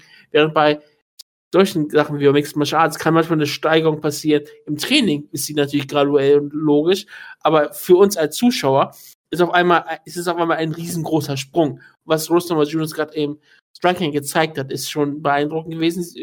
Jaric wirkte davon auch wirklich beeindruckt und wusste erstmal nicht, wie sie damit groß umgehen kann, dass er Namajunas so gut mithält. Gerade als der, als der erste Lockdown landete. Es ist nicht das erste Mal, dass Jaric Wong gegangen ist. Aber dass Namajunas auch nicht durchdreht, dass sie nicht äh, komplett äh, alles, äh, alles aufgab, nicht ihre komplette Taktik am Haufen war und versuchte sie zu finishen, sondern immer noch ruhig blieb, auf sie einsetzte und ähm, jetzt zwar wieder zurückkam, auch dann Namajunas einigermaßen noch ein paar Mal hart getroffen hat, aber Namajunas aber weitermachte, weiter gute Konter setzte und dann natürlich diesen wunderbaren Schlag landete, der zum Elbow wurde, was ich glaube, für mich sah es immer so aus, als wäre dieser Schlag nicht so geplant gewesen. Das ist einfach, dass es dann mehr oder weniger so passiert ist, dass sie mehr oder weniger mit den Vor, mit den, mit dem Vorarm getroffen hat, mit den Ellbogen. Äh, das war dann ähm, trotzdem perfekt und als Johanna zu Boden gegangen ist, hat sie so sehr eingeschlagen, dass eigentlich Johanna ja getappt hat. Ja. Was ja, was ja auch ähm, Big John erst gesagt hat. Und diese erstmal abgewogen hat, Kampf abgewonnen hat, und das war schon mal klar. Er das, hat ihr eigentlich nur auf die Schulter getippt, oder? War das nicht das? Ja, ja, die, er hat die auf die, hat die auf die, auf die, auf die Hüfte hat, sie, hat er, glaube ich. Ja, oder die hat die einfach nur angetippt. Das fand ich ein bisschen okay. So, ich glaube, wenn sie nicht aufgehört hätte oder wenn sie jetzt nicht mitgekriegt hätte, wo ich ihr keinen Vorwurf hätte, äh, ja, dann hätte sie weitergeschlagen. Und wie wäre es dann ausgegangen? Aber das ich, ich glaube, er wäre dann, er wäre dann richtig reingesprungen. Das ja, aber er hat erstmal abgewartet. Sah so aus, als ob sie antippt und erstmal abwartet. Ja, und dann hat er geguckt, was passiert. Also ich, ich war auch nicht sicher, was genau er da gemacht hat. Aber es hat ja funktioniert, alles. Ja, natürlich hat es funktioniert, aber es sah ja, nur komisch aus. Es, es sah komplett nur, komisch aus. Ja. Klar, gut, dass du nochmal erwähnt hast. Ähm, das sah auch wirklich komisch aus. Hat dann abgewogen, ja, der große Jubel war da. Und ich glaube, am Ende hat sich halt ähm, es wurde halt über schon gesagt, es war ein Tap-Out. Und ich glaube, äh, kurz bevor es vorgelesen wurde, hat halt nochmal John mit Rücksprache gehalten, genau. Und ich glaube, er wollte, wie Leute auch in Cyborg gesagt haben, oder auch auf manchen anderen Seiten, ich glaube, er wollte äh, äh, sich ersparen, zu sagen, dass es ein Tap-Out war. Ja, das äh, kann gut möglich sein. Ich meine, es war ja auch, das waren ja nur zwei, zwei Tabs, die du auch nur siehst, wenn du darauf achtest, wirklich. Ja, es ne? hat mich auch erst, als ich, als sie gesagt haben, dass sie getappt haben. Da, da habe ich es auch erst gesehen. Dann habe ich drauf geachtet, nochmal zurückgespult, mir angesehen. Ich weiß aber auch nicht, ob John McCarthy es gesehen hat oder erst in der Wiederholung. Ich, ich kann mir durchaus, ich kann mir durchaus vorstellen, dass John McCarthy das ist gehört. Vielleicht hat auch ähm, gehört. Der hat was gesagt. Boom, boom. Ja, oder vielleicht hat sie auch geschrien, tap, tap, tap. Weiß man ja nicht. Man hörte die Kämpfer nicht. Also wie man nicht so. Hoffentlich, äh, zum Glück. Klar. Äh, wie gesagt, es ist ein unfassbares Ergebnis dieser, in dieser Form nicht zu erwarten gewesen. Und Rose Namajunas hat sich den Titel geholt. Und das ist ähm, eine tolle Geschichte. Sie ist damit die, die, die der zweite oder die zweite Kämpferin, logischerweise, ähm, die alte Fighter nicht gewonnen hat und Champion geworden ist. Die erste Person, die es gelungen ist, ist die Dillashaw. Ja, da schließt sich Der, Kreis. der diesen Kampf ja auch wieder einen Titel gewonnen hat. Nehmen wir auch, glaube ich, auch beeindruckend, wie jeder Titel hier gewechselt ist. Ja, ich habe ich hab ehrlich gesagt auf zwei getippt, also GSP und Dillashaw, aber bei Rose habe ich es einfach nicht gedacht. Nee, Ähm, und gerade wie auch noch. Das ist ja noch das, viel das war wirklich der, un, also das war der ungewöhnlichste oder der, der, ich sag mal, der Titelwechsel, mit dem ich am wenigsten gerechnet hätte. Und alles war, nicht, das, alles war ähm, Finish. Genau. Alles Glaubst- war am Ende dominant. Glaubst du, dass äh, Johanna Champion, Rose Namajunas, wir reden natürlich nicht über die Psyche der Kämpferin, aber glaubst du, dass sie sie unterschätzt hat oder ihre Schlagkraft? Es ist für mich, glaube ich, so, so eine Sache gewesen wie bei Dominic Cruz gegen, ähm, die, äh, gegen Cody Garbrandt, dass da eine gewisse Unterschätzung durchaus vorgelegen hat und dass dann, als es so im Kopf mal passiert ist, dass dann sehr schwierig war, sich daran zu verändern. Wenn Ja. Dominic Cruz wenigstens noch über die Distanz kam oder sowas und halt dann teilweise lächerlich gemacht wurde, wurde halt, hat Rosname sich halt die richtigen Treffer gelandet und Jana erwischt. Und teilweise gibt es auch wirklich diesen Satz, die, diesen legendären Satz von ähm, Joe Rogan, das ist über Ronda Rousey, ist halt schwierig, ein Rockstar zu sein und irgendwie noch Mixed Martial Arts Kämpfer zu sein. Ich glaube, Joanna Jędrzejczyk war auch halt wirklich eine Kämpferin, die sich schon sehr viel mit ihrer Zukunft beschäftigt hat. So gesagt hat, okay, sie will jetzt in die höhere Gewichtsklasse gehen, sie möchte auch den Titel gewinnen. Und dass Eigenen Hype auch, geglaubt. Du, irgendwann glaubst du auch der eigenen Hype. Nur ist es halt dann die Sache, äh, häufig wirst, kriegst du dann einen richtig schweren Kampf und es ist halt dann wichtig, dass du den Kampf dann selber irgendwie gewinnst. frag mal Connor. Ja, klar. Und das war auch wichtig für ihn, dass er wahrscheinlich diesen Kampf verloren hat, weil es hat ihm, glaube ich, sehr viel geholfen in seiner Karriere. Und ich sage ja auch nicht, dass jetzt Johanna Jędrzejczyk nie wieder den Gürtel gewinnen wird oder sowas ähnliches. Sie ist auch jetzt gerade mal, jetzt ist sie 31, 30?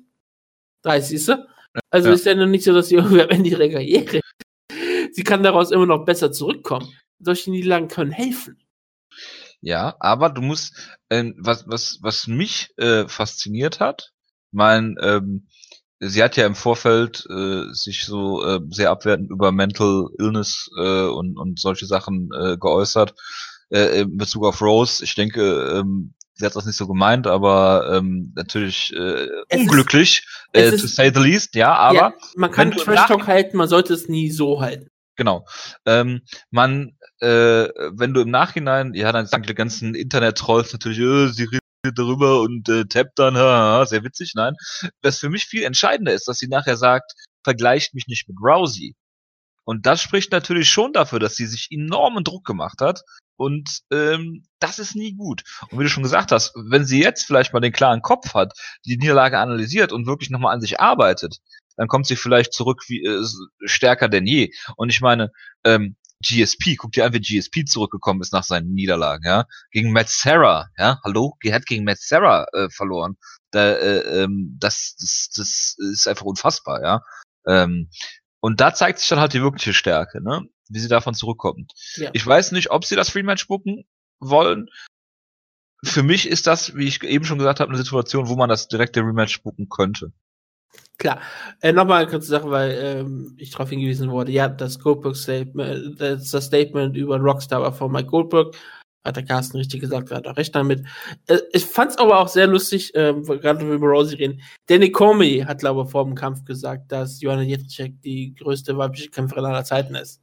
Über haben Daniel wir- Cormier muss ich natürlich auch noch reden. Ja, darüber rede ich jetzt auch noch, weil das war das Schlimme, wie er versucht hat, Jim Ross zu sein, nach dem Kampf, nachdem Noah Jones gewinnt und immer wieder Thug Rose, Thug Rose, Thug Rose rief. Durchgehend.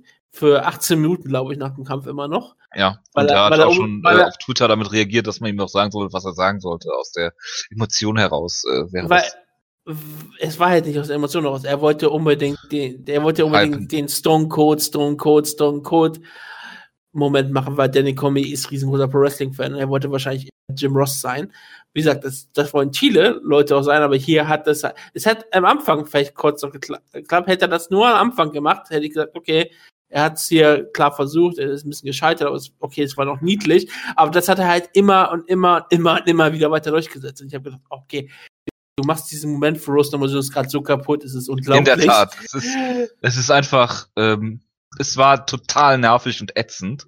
Ja. Und ähm, ja, Äh, mehrere Dinge möchte ich noch sagen. Erstens, äh, 100 Mal Thug Rose zu rufen, ist natürlich ähm, nervig, ja, und macht diesen Moment wirklich, wie du schon gesagt hast, kaputt.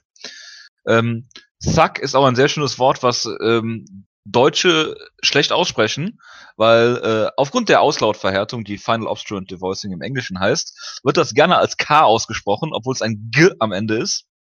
Ähm, und das TH. Äh, ja, nein. Äh, das TH dann als S oder als F und dann könnte daraus Fuck oder Suck Rose werden.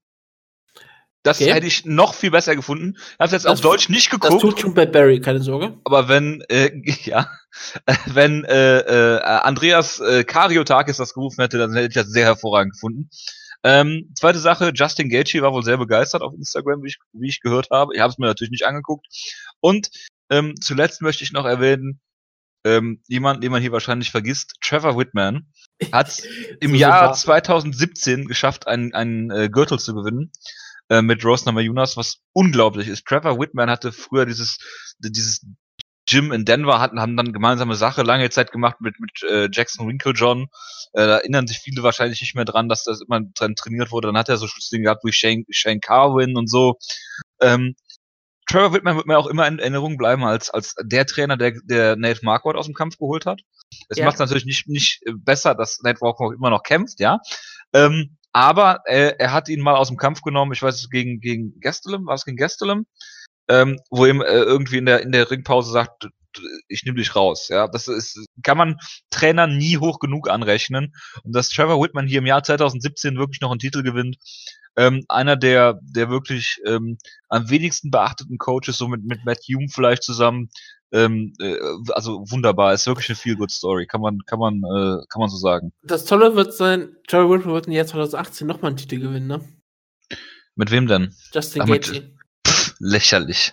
Ja, halt was weiß ich sag's es, Terry Whitman wird noch einen Titel gewinnen 2018 mit Justin Gaethje. Was für Kämpfer hat er denn noch außer Justin Gaethje? Er trainiert ja eigentlich nicht mehr. Er hat nur noch, er trainiert nur noch wenige Kämpfer. Wie gesagt, der Mark war logischerweise äh, Rose Number Juniors und Justin Gaethje fallen mir spontan an. Ich wüsste gar nicht mal, wie er sonst noch groß trainiert. Er war lange Zeit ja auch mal Trainer von Stiepe, aber den trainiert er nicht mehr. Okay. Oh, wie dem auch sei. Aber er hat, er hat kein eigenes Gym mehr. Er trainiert halt immer nur bestimmte Kämpfer. Genau. Grudge war ähm, das, ne? Grudge Training Center. Grudge, Grudge Center, genau so muss es, glaube ich, hießen, haben. Ähm, Rose Number Juniors ähm, auch noch sehr sympathisch in ihrem Postfight-Interview, wo sie halt gesagt hat, die, das ist eine Kämpferin, wie du sie liebst, glaube ich. Oder halt auch jeden Kämpfer. Eine Rede gegenüber den Trash-Talk, dass sie das absolut äh, schrecklich findet, dass sie diesen Trash-Talk nicht mal haben möchte, sondern dass sie hier den Sport positiv besetzen möchte. Aber sie hat doch früher auch Trash getalkt, oder meine ich das nur? Ja, bestimmt hat sie früher mal Trash getalkt. Man kann ja, man kann ja reifen, ne? Man, sie ist ja 25 das, jetzt. Ja, also, es kann natürlich sein, ja. Ich kann, äh, habe das mich nur gerade gefragt. Ich, ich habe das äh, Interview nicht gesehen, aber gut. Man muss ja auch mal sagen, man darf ja auch irgendwann mal seine Meinung ändern. Für mich ein Zeichen von Stärke und kein Zeichen Auf, auf jeden Fall. Natürlich, und natürlich. Rosamund Jonas hat auf jeden Fall darüber gesprochen, wie, wie sie versuchen möchte, dass Mixed Martial Arts Unterhaltung ist und dass sie aber unterhalten möchte im, im Kampf und dass sie halt sagen möchte, wir müssen, es gibt so viele schlechte Dinge in der Welt, Mixed Martial Arts muss nicht dazu beitragen, dass es noch mehr schlechte Dinge gibt, sondern wir müssen dir das Positive aus den Mixed Martial Arts ausziehen und wir, wir wollen uns ein bisschen mehr Respekt geben und sie möchte halt ein, ein Vorbild sein. Dann ist natürlich immer die Frage, dass es muss, musst du natürlich auch nicht immer überspitzen, ne? Das ist beim MMA immer so die Gefahr vielleicht. Wenn du jetzt DC siehst, ähm, der immer und immer wieder versucht, der Saubermann zu sein, was einem den Sack geht. Aber ähm, ich sehe die Gefahr eigentlich nicht bei Rose. Ähm, wenn sie so weitermacht, also äh, geht's eigentlich nicht besser, ne? Also nee. wunderbar. Ja, ich finde absolut sympathisch, habe ich immer gefunden. Furiosa, Fuck Rose, Furiosa. Also ja, ich, ich, ich, Rosa Jonas, absolut sympathisch, gute Champion. Was ihre Zukunft bringt, werden wir dann sehen. Rematch gegen Joanna wäre absolut berechtigt, weil Joanna, wie gesagt, so lange, lange Champion war, so, auch so unfassbar dominant Champion war. Es bietet sich sonst aktuell keine groß an. Könnte sagen, Rosa Jonas hat sich, ja, Andras hört es auch, ähm, Karolina Kowalczyk, die vor kurzem gewonnen ja. hat und vor kurzem ja eigentlich sogar noch gegen Rose gewonnen hatte. Aber sie hatte auch Niederlage gegen Dietrich ja. Also deswegen, ja. Ich denke, ich denke auch, dass, dass ich denke, dass Joanna hier die Shots callen sollte, auch wenn das immer schwierig ist, weil sie natürlich den Titel verloren hat, aber ich denke, die UFC sollte an sie rantreten und versuchen, den Kampf zu bucken. Und ob Joanna den dann zusagt, weiß ich halt auch nicht unbedingt. Ne? Richtig. Mit etwas Abstand sollte man das immer ein bisschen mit äh, Vorsicht genießen. Ja. Vielleicht will sie ja das auch nutzen und sagt, ich gehe trotzdem eine andere Gewichtsklasse. Gut möglich. Gut möglich. Gut, Wutke. Den Rest können wir hoffentlich kurz abhaken. Ja, aber es liegt daran, dass ich jetzt bald weg bin. Noch kurz wie das Preview. Ja, aber ähm, ich denke, die Card an sich äh, von von vorne bis hinten war war sehr gut. Da sind wir uns natürlich einig. Ähm, aber wir haben absichtlich auch den den Großteil hier ähm, für die für die drei Main Events äh, äh, ja äh, genutzt, um Dann, diese zu besprechen. Sagen wir mal für jeden Kampf ist irgendwie noch so ein kleinen Satz. Ja, also ich ich ich habe den Kampf komplett gesehen, du hast ihn nicht komplett gesehen, deshalb kannst du zu äh, Boracina gegen Hendrix gleich was sagen, was nicht so viel zu sagen gibt. Äh, Wonderboy hat Masvidal ähm, wunderbar, aber auch irgendwie langweilig ähm, besiegt. Ähm, Wonderboy ist ein wunderbarer Counter-Striker, der diese, diese Kicks zum Körper immer zeigt, ähm, die gut verstecken kann und dann halt auch immer ähm, äh, dann Kopftreffer einbauen kann. Er ist ein wunderbarer Striker. Äh, Masvidal hat dann nicht den Fehler gemacht, den dann einige machen, wie Allenberger oder Hendricks, blind in ihn reinzulaufen. Dann hat sich auch Zeit gelassen, hat natürlich ein, zwei Treffer gelandet, viele Leckkicks, aber ähm, Wonderboy Thompson ähm, wie früher so ein Machida. Ähm, ich denke, der Vergleich passt hier, auch wenn Machida immer mit vielen Leuten verglichen wird. Aber super Counter-Striker, der seine Chancen halt auch nutzt, wenn du ihm gibst. Wenn du ihm nicht gibst, ähm, äh, hast du halt ein Point-Fighting-Match, was er halt in den meisten Fällen gewinnt. Ähm, und äh, ja, Wonderboy sollte seinen Stil, denke ich, auch nicht ändern, weil wenn er dann zu aggressiv wird, ähm, würde er auch zu offen sein und äh, das könnten seine Gegner nutzen. Ähm, aber äh, Wonderboy hier mit einer guten Leistung, die äh, natürlich unterm Radar fliegt auch, ganz klar.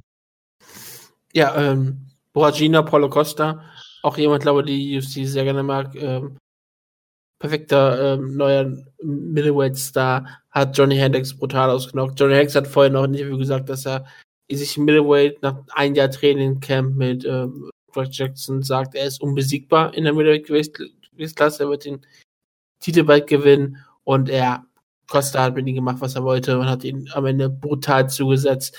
Klar, Hendrick hat dann auch sowas Sachen Sachen behauptet, wie das die Stoppage war zu früh und ähnliches, aber er war völlig draußen. Ein schönes finde ich für Boragina. Ich fand der, das finde ich auch wieder spät eigentlich. Ja, ich, ich es war auf jeden Fall richtig voreingespielt. Es war vielleicht zu spät sogar. Es war richtig. Da, da gibt es für mich gar keinen Zweifel. Dass Johnny Hendricks da andere Zweifel hat, das ist logisch. Ja. Das, muss er wahrscheinlich, das musst du wahrscheinlich als Kämpfer auch haben, gerade wenn du wieder wieder aufstehen kannst. Aber ja, Borgina ja, äh, ist wahrscheinlich jemand, auf den die UFC in Zukunft setzen kann. Genau, Johnny Hendricks ähm, braucht ja auch noch ein Jahr, die, dass er mit Jackson Winklejohn trainiert, bevor er alle besiegen kann. Ähm, das finde ich sieht natürlich insofern blöd aus, als dass der Ref dazwischen geht und Hendricks ihn dann so am, am Knöchel packt und zu Boden wirft. Aber natürlich ähm, hat äh, äh, Costa oder Boracina oder wie man auch immer nennen mag, vorher schon aufgehört. Wenn der Ref dich anfasst, dann lässt du los und hast überhaupt keine Körperspannung mehr. Und dann sieht das halt blöd aus, aber ja, äh, das ist kein Zweifel daran, dass das hier äh, Johnny Hendricks froh sein kann, dass sie dazwischen gegangen wurde. Es ist natürlich auch, wie ich schon denke, äh, ein bisschen spät gewesen, aber ähm, ja, äh, wie dem auch sei. Also Hendricks bitte nicht mehr in der UFC. Da siehst du halt jemanden, äh, den Unterschied zwischen Hendricks und GSP nach deren Kampf. Ich meine, Hendricks hat den Titel gewonnen, hat viele Schlachten geschlagen, ja, und es hängt jetzt im Middleweight und verliert gegen jeden. Ähm, da hat GSP dann noch äh, einen besseren Karriereweg bisher noch hingelegt. Gut. Wutke. Eine Frage, ähm, bevor ich noch kurz ähm, die Prelims bespreche, auch nur wirklich kurz. Ähm, war es der beste UFC-Event aller Zeiten? Ähm, dafür müsste ich die ganze Karte gesehen haben. Ich glaube, ich weiß nicht, wie gut Steven Thompson gegen George Masvidal war nicht so ich gut. Ich, ich kann es nicht beurteilen. Das ist halt für mich die Sache. Costa gegen Hendricks war halt äh, war eigentlich ganz unterhaltsam. Die drei Titelkämpfe waren alle sehr gut und sie waren alle relevant. Sei es durch den, einen der größten Absätze in der Mixed Martial Arts Geschichte mit gegen sei es mit einem der, der, der spannenden Geschichte zwischen Dillashaw und Gabriel, die dann halt auch noch klassisches Ende, ich sag nur mal das Bild von Dillashaw, wie er bei Gabriel steht, danach in ihn ins Gesicht schreit, das, das ist etwas, was Dillashaw sich am Ende in seiner, seine Vita schreiben kann. Das ist das Bild, was er, glaube ich, immer sich äh, über sein Bett hängen auf möchte. Und wie gesagt, es war auch eine tolle Sache. Und das Comeback von George. Pierre gegen den ehemaligen großen Gatekeeper, der es zu ganz Großen geschafft hat, Michael Bisping. Das ist einfach auch eine tolle Geschichte. Und es ist auf jeden Fall eine der, der Shows, auf die man sich auf Jahre noch erinnern wird, weil das sind einfach, das waren drei Finishes in drei Titelkämpfen, drei Titelwechsel. Das hast du nicht häufig, das ist etwas ähm, ganz, ganz Besonderes. Deswegen sage ich, ob es die beste UFC Main Card aller Zeiten war, es ist ja, das ist ja auch immer alles private Auslegungssache. Es ist auf jeden Fall eine Card, die geschichtsträchtig sein. Das ohne jeden Zweifel. Ja. Dann haben wir Prelims. James Wick hat Joe Duffy besiegt. Ich habe es mir nicht angeguckt. Schade. Äh, weil ähm, James Also nichts gegen James Wick, aber schade. Äh, sehr viel gegen James Wick, weil er mit Lord Irvin trainiert. Ja, okay, okay, okay. Ich, ich habe sehr viel, könnte sehr viel gegen James Wick sagen. Ich möchte ihn trotzdem nicht von seinem Sieg wegnehmen, sage ich es mal so. Äh, er hat Joe Duffy besiegt. Ich habe den Kampf nicht gesehen, weil ich Joe Duffy eigentlich relativ gut finde und James Wick, weil er eben trainiert mit äh, Lloyd Irvin relativ schrecklich. Ähm, er hat äh, äh, er hat einen äh, guten Sieg gefeiert hier und wird dann wahrscheinlich in die Top 15 aufsteigen. Äh, früher oder später. Wenn nicht nach diesem Kampf, dann mal gucken. Egal. Ähm, dann hatten wir äh, Mark, The Hand Off. Äh, Godbeer hat gewonnen gegen Walt Harris. Ähm, ich habe den Kampf nicht gesehen, nur die entscheidende Szene.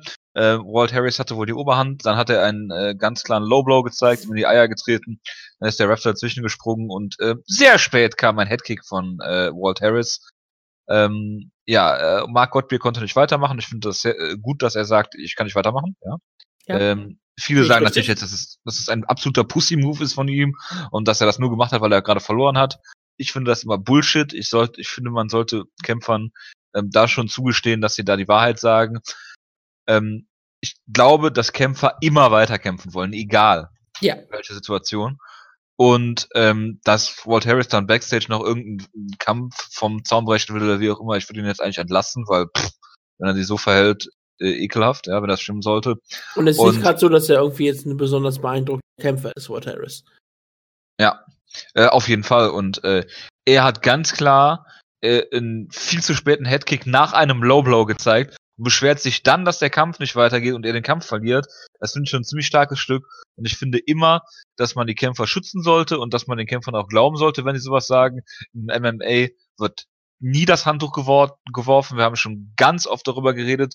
Ähm, deshalb habe ich das mit Trevor Whitman eben nochmal angesprochen. Wir haben schon ganz oft darüber geredet, dass diese, diesen, diesen falschen diese falsche Ego, diese falsche Männlichkeit, was auch immer gibt, ähm, dass man auf keinen Fall aufgeben darf und dass man der Buhmann ist, wenn man ähm, äh, wegen sowas den Kampf aufgibt. Ich finde es völlig richtig und äh, Walt Harris ist in meinen Augen selber schuld und ich hoffe, dass Mark Gott- Gottbier hier nichts passiert ist, weil das sah schon ziemlich brutal aus.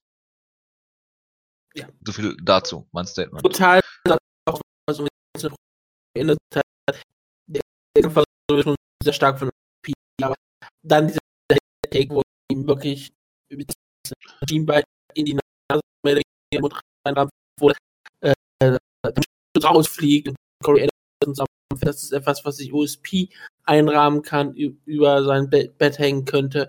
Es ist ein wunderbarer Knocker, das ist ein Knocker des Jahreskandidaten, war einfach, das Bild ist dabei Auf einfach jeden so, Fall. so brillant. Wie gesagt, es ist ja Corey Anderson in dem Sinne nichts passiert, in Anführungszeichen, weil, wie gesagt, natürlich, er wurde ausgenockt, das ist nie was Gutes, aber das ist halt Mixed Martial Arts, aber er ist halt nicht irgendwie jetzt körperlich da irgendwie noch groß beschädigt. Deswegen kann man das auf jeden Fall äh, auf einmal. Das ist, was man auch bei Mixed Martial Arts sehen möchte. Dieses Bild ist beeindruckend, wie das, wie der Mundschutz rausfliegt. Das ist einer dieser Knockouts, an die man sich erinnern wird. Und das, das ist sowas, was einen in der UFC hält, weil das ist etwas, was die UFC immer wieder wunderbar in jedes Hype-Video stecken kann. Genau. Man hatte eh sehr viel Hype-Videomaterial hier. Das Oh ja. bleibt sehr viel in Erinnerung von dieser Karte. Randy Brown gegen Mickey Gall habe ich nicht gesehen. Ja, Randy Brown gewinnt.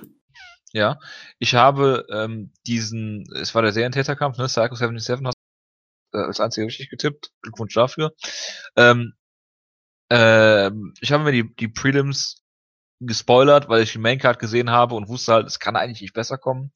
Dann war es noch sehr Heavyweight und Light Heavyweight lastig, von daher äh, Entschuldigung dafür. Ich habe Curtis Blades gegen Oleinik gesehen, also das Finish.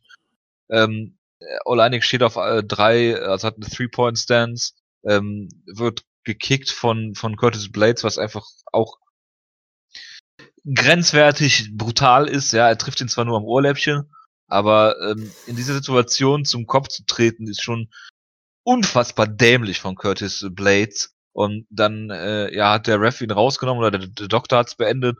Und dann äh, wollten sie ihm zuerst, also Oleinik, den TKO-Sieg geben, haben dann aber gesehen, dass es nicht getroffen hat, haben dann, dann äh, äh, den TKO-Sieg Curtis Blades gegeben auf, naja. Es ist, es ist eine riesen Shitshow. Ähm, ein User auf dem Cyborg, du darfst gleich raten, wer es ist, hat gesagt, perfekter Abend, bis auf Oleiniks Niederlage. Ähm, das ist halt alles, was, was MMA so nervig und ätzend macht. In diesem kurzen Kampf da zusammengefasst. Und äh, ja.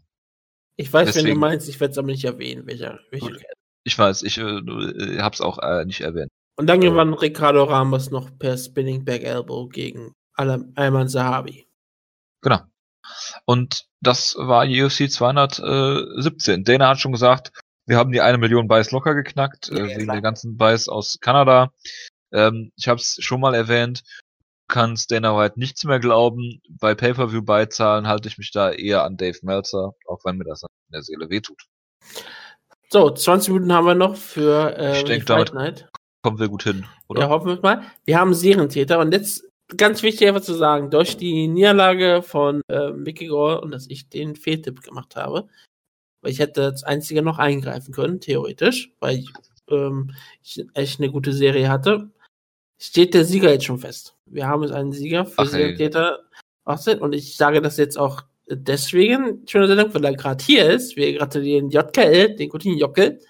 Mit elf, mit elf Siegen in Serie hat er den Kampf gewonnen. Das war die Serie Patrick Cummins gegen Jan Blachowitz, Jacare, äh, Bobby Nuggets, Entschuldigung, natürlich, gegen Jacare Souza, ähm, Thales Latis gegen Sam Elvey, Frankie Edgar gegen Jair Rodriguez, ähm, Darren Till gegen Yesenia Yari, Holly Holm gegen Beth Correa, Carla Esparza gegen Mar Mor äh, Marina Morosch, Bobby Nuggets gegen Joel Romero, ähm, Alexander Pantora gegen Niziri, Patrick Cummins gegen Gian Vellante und zuletzt auch noch Ricardo Lamas gegen Jason Knight.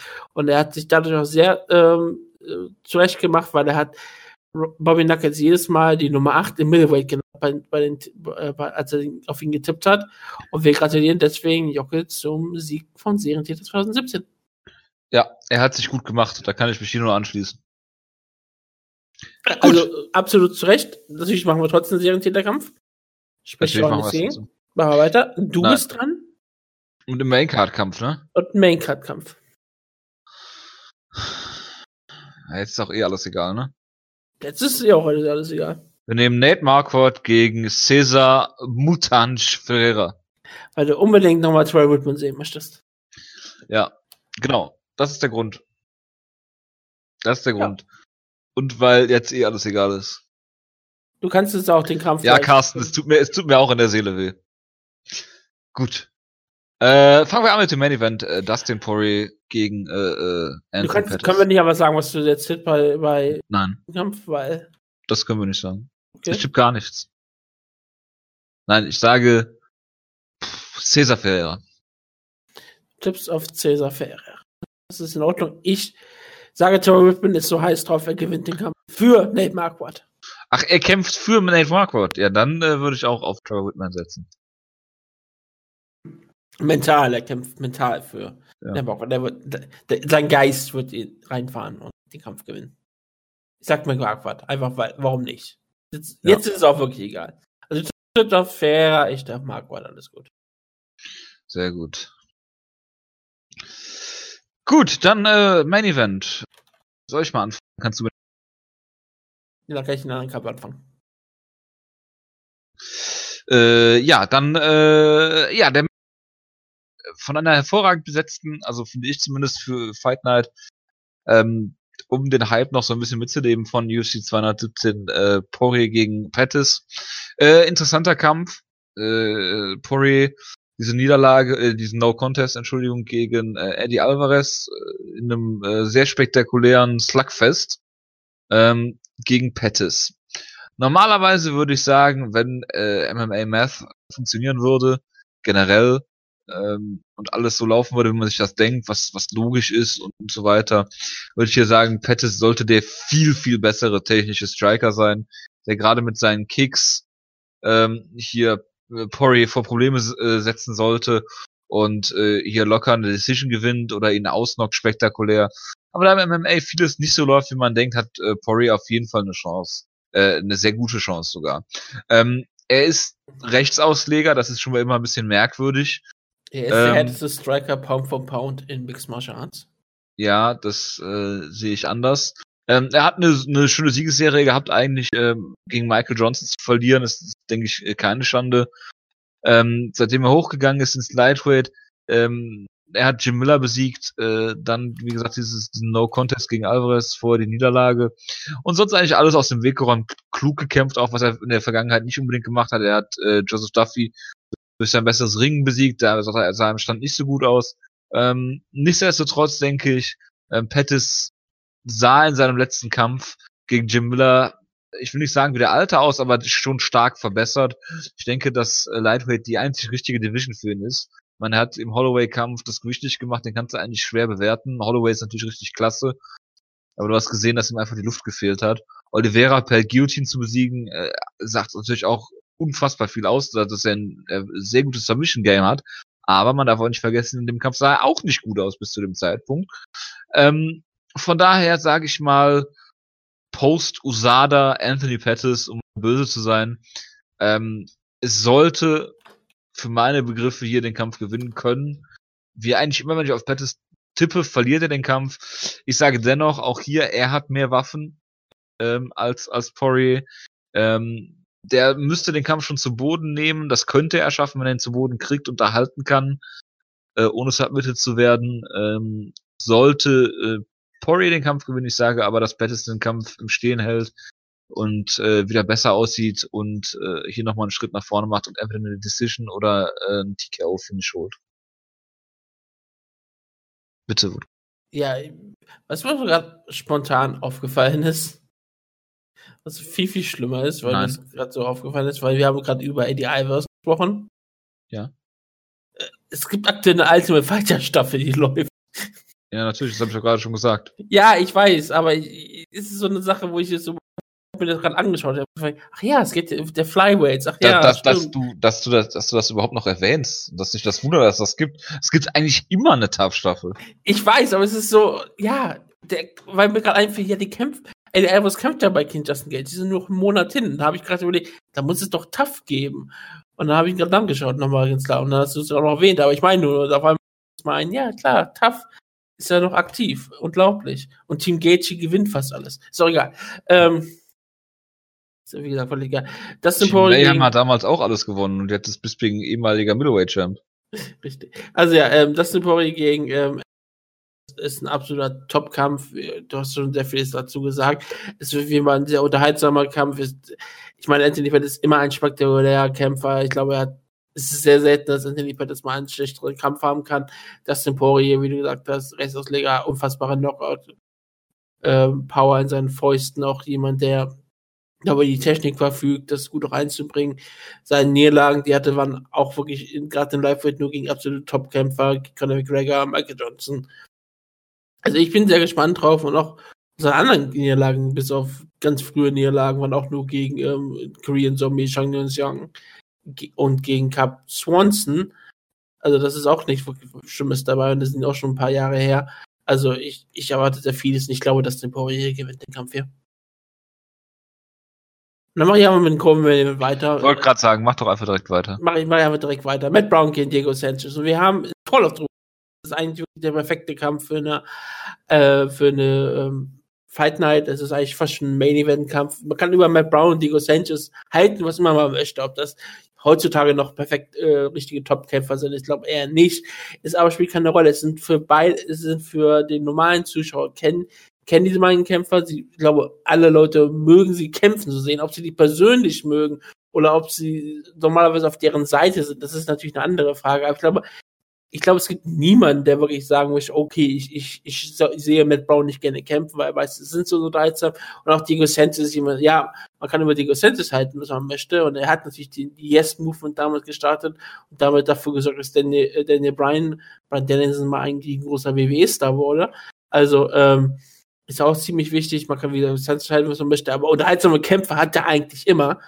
Und deswegen erwarte ich von diesem Kampf auch sehr viel. Er nennt sich ja nun Diego Lionheart Sanchez, was ähm, auch wirklich sehr viel über seine Psyche aussagt. Ja, Während Nightmare, Brown, Dream, Lionheart. Ja, jetzt ist er, er trifft natürlich gegen den legendären The Immortal Matt Brown an. Matthew Burton Brown, der ähm, Judo Black Belt bei Wikipedia. Nein, legitim. Ist, ja, leg legitimer Wikipedia, Blue, Judo Black Belt. Das muss man einfach mal sagen. Hat das, er hatte jetzt eine ziemlich harte Karriere hinter sich, weil ähm, ja. seitdem er den Kampf gegen Robbie Lawler hatte, hat Hast du eigentlich Robbie gelesen, Lawler dass er nur noch Brown Belt ist im laut Wikipedia? Schrecklich, ne? Wurde Kann man das mal ändern? Er wurde abgestuft. Ich glaube, er abgestuft bei den Belt graduiert. Auch nicht ja. schlecht. Ich weißt du, wie das ist? Das ist genau wie die Gracies das immer machen, so aus Respekt nehmen sie dann wieder eine ja, genau. White Belt an und machen die ganze Kacke nochmal. Genau, so hast du dann nämlich auch. Ähm, seitdem ihn Robbie Lawler seine hat, hat er eine Niederlage gegen Johnny Hendricks, hat er seitdem nur einen einzigen gegen Tim Means, den die Leute schon als den neuen Backbone gehypt haben. Und dann hat er Kämpfe gegen David Meyer, Jack Ellenberger und Danny, äh, Donald verloren. Gerade die Ellenberger Niederlage hat sehr weh getan. Gerade hat sie Matt Brown sehr weh getan, im wahrsten Sinne des Wortes, aber es war auch wirklich eine Niederlage, die ich immer noch sehr unfassbar finde, aber trotzdem, Matt Brown, ähm, seitdem sollte er auch mal gegen ähm, er doch mal gegen Terry Zephyrdin kämpfen, hat nicht stattgefunden, der Kampf, tragischerweise. Ähm, aber ja, ich hoffe, dass Matt Brown, der hat ja auch drüber gesprochen, dass es vielleicht sein letzter Karrierekampf ist. Er hat dann, erst hat er ganz klar gesagt, es ist sein letzter Kampf in seiner Karriere. Er hat dann aber gesagt, vielleicht mache ich einen Rücktritt von Rücktritt, bevor man ja. überhaupt angefangen hat. Er hat aber Klingt sehr MMA-esque. Es ist noch, er hat noch nicht wirklich festgesetzt. Vielleicht hat er auch gesagt, ich werde erstmal ein Jahr zurücktreten, komme dann nochmal wieder. Es ist auf jeden Fall, ich finde aber auch gut, dass Matt Brown sofort so ehrlich zu sich ist, dass er einen Rücktritt erwähnt, es klar macht und dann wirklich fünf Tage später sagt, ja, eigentlich, ob ich wirklich zurücktrete, weiß ich noch nicht, das wird man dann sehen. Wenigstens ist er ehrlich, wenigstens weiß er ganz genau, es ist sehr schwierig für Mixed Martial Arts Kämpfer und für Kampfsportler dann auch wirklich den Absprung zu finden. Und solange es Leute gibt, die ihn Geld bezahlen wollen, dass er ähm, Geld verdienen kann und er, wie gesagt, er hat sich einen gewissen Namen gemacht, ist es halt relativ äh, schwierig, das auch zu tun. Ähm, der Kampf wird bestimmt sehr unterhaltsam werden. Ich sage, Matt Brown gewinnt hier. Ein, eine harte Schlacht. Er wird Diego Sanchez, glaube ich, nicht finishen. Es wird eine gute Decision werden. Äh, ich sage auch, Matt Brown gewinnt hier. Eine Decision. Ähm, nächsten Kampf äh, machen wir es relativ kurz ähm, so wie der Kampf auch sein wird. Äh, Junior Albini sah ähm, ziemlich brutal aus in seinem UFC-Debüt gegen äh, Timothy Johnson. Sage, das wird hier nicht weniger brutal, er wird Andrei Arlovski in unter zwei Minuten brutal ausmachen. Und das ist schon optimistisch gedacht von mir. Für Arlovski. Ja, also ähm, Arlovski letzten Kampf sah nicht mehr gut aus. Er hat, wie gesagt, nochmal wunderbar hingelegt. Es war eine Geschichte, die er hatte. Junior Albini, ähm, war es nicht auch die, der, wie gesagt, eine, eine Promo gehalten hat, dass seine Kinder mit alten Shampoo, ähm, Genau, das war der, der, der seinen Kindern spielen, ja. mal von dem Geld, sondern von den Spesen, die die Leute bekommen, äh, die erst, das erste Spielzeug schenken konnte. ja, genau. Dann wird sie nicht mal mit äh, alten Shampoo-Plastikflaschen äh, spielen müssen. Es ist eine, wie gesagt, eine, ähm, ich sag, man kann eine tolle Geschichte, wie er sich hat, es ist natürlich keine tolle Geschichte, dass mit so sich hocharbeiten muss, aber ähm, es macht sich, ist gut vermarktbar. Sein Nickname ist Baby für viele Leute toll, weil er Junior heißt. Ja, ich glaube auch, dass er Andrelowski ähm, auslocken wird. Dann mache ich auch den nächsten Kampf schnell weiter, weil, wie gesagt, über den Marktwert und Ferrer haben wir schon gesprochen. Rafael Arkansau gegen Matthew Lopez. Arkansau, wie gesagt, einer der absoluten Elite-Kämpfe in der Bantamweight Division, hat wirklich nur gegen die absoluten Top-Leute verloren. Er ist halt wirklich äh, auf dem Weg immer zwischen, ist, ist Akonsau ein Gatekeeper oder kann er noch zu höheren hervorspringen? Das kann man nie, bei ihm nie genau sagen. Es wird relativ spannend zu sehen sein. Lopez, absolutes Top-Talent. Äh, ich, ich weiß gar nicht, wie alt er ist. Er ist 30. klar, aber es ist auch wie mit Jim Rivera, manche Leute kommen etwas später immer groß dazu, hat eine Niederlage überhaupt in der Karriere gegen Hani Yaya, das ist nicht weiter schlimm, gegen Hani Yaya kann man besser ein bisschen verlieren, das ist relativ klar. Seitdem ist er zurückgekommen, Bitch Gagnon und Johnny Eduardo besiegt, das auch ziemlich gute, ziemlich gute Leute, war lange Zeit bei RFA aktiv, ähm, ist relativ spannend zu sehen, ob sie vielleicht den nächsten Schritt tun kann. Wie gesagt, ist Raphael Gonzalo einfach nur ein Gatekeeper jetzt. Äh, wird er sozusagen das Tor verteidigen? Ist Raphael Akonsau das Tor, so wie Ryan Bader es früher war? Wir werden sehen. Ich glaube, Raphael Akonsau ist ein, ist ein Niveau, ist ein Level zu hoch und ich glaube, Akonsau gewinnt hier den Kampf. Ich denke auch. Da, um, dich, um mich dir mal da anzuschließen. Ähm, Joe Lawson gegen Clay wieder klingt nach einem hervorragenden Kampf, der wahrscheinlich total langweilig wird. Weil wieder die ganze Zeit hin und her springt und äh, Lawson nicht treffen wird und äh, wieder äh, jedem Rundenende einen Takedown holen wird, um die Decision zu gewinnen. Bitte. Willst du noch was sagen zu dem Kampf? Über so ein Clay, ja, Clay wieder mehrfach Kieler Cazadores Spirit Awards. Natürlich. Also ich, ich freue mich sehr auf diesen Kampf. Joe Lozon auch immer eine jemand, der spektakuläre Kampf hat. Clay Guida auch für mich einer, äh, der einen der besten Mixed Martial Arts Kämpfer aller Zeiten hatte. Oh Gott, gegen Diego Sanchez auch zum Beispiel und gegen Roger Huerta. Roger Huerta einer der besten Mixed Martial Arts Kämpfe, die es gab. Meisten, die meisten Kämpfe, die er äh, richtig stark gemacht hat, er meistens verloren, bis auf diesen legendären Kampf gegen Anthony Pettis, wo alle Leute äh, Pettis, nachdem Pettis den äh, Titel, äh, Titel gewonnen hat, in nicht Titel gewonnen hat. Was, was war ja bei, bei WSC. Doch, er hat den Titel gewonnen von Benson Henderson, ne? Äh, genau. ja. Ja, er hat ihn ja gewonnen gehabt. Oder du erinnerst, du erinnerst dich an den Showtime-Kick, mit ja, dem ich hab, er den ich, ich, hab grad, ich, ich hab mich gerade an den Showtime-Kick erinnert. Das war ein Titelkampf, ne? Ich war gerade so ein bisschen verwirrt. Ja. War ein Titelkampf, ne? Es war der letzte Kampf gewesen. Damit hat WC ja ähm, geendet. Das war eigentlich das, das, das beste Finish überhaupt für die für ähm, äh, WC, gerade weil es kein Finish war. Es war ja. Wie? Das hat ja Aber ich guck doch immer UFC Hype-Clips. Genau. Das ist immer ein großer Fakt. Und dann hat dieser Hype so begonnen. Und dann stellten sie den Clay Guida, was sowieso ein unangenehmer Kampf ist. Ein Clay Guida gewinnt den Kampf ziemlich unangenehm. Aber ja, Clay Guida äh, immer noch ein absoluter ähm, ewiger Kämpfer in der UFC. Hat zuletzt gegen Eric Cook gewonnen. Ich glaube, hier gewinnt er auch. Ähm, Clay Guida gewinnt hier in einer, wie gesagt, bestimmt unterhaltsamen Decision. Nicht. Ähm, super Kampf äh, bei den äh, Prelims. Äh, John Dodson gegen Marlon Moraes. Es ist aber völlig egal, weil das ist eh alles auf Sports One, von daher. Ähm, Moraes in die UFC gekommen, WSC Hypekämpfer, vor allen Dingen von ähm, wirklich gut, hat ähm, den Kampf gehabt gegen Aston Sound, seinem ersten UFC-Kampf, den er äh, knapp verloren hat, äh, was allerdings auch keine Schande ist, weil Aston Sound, wir haben es gerade schon gesagt, richtig gut ist.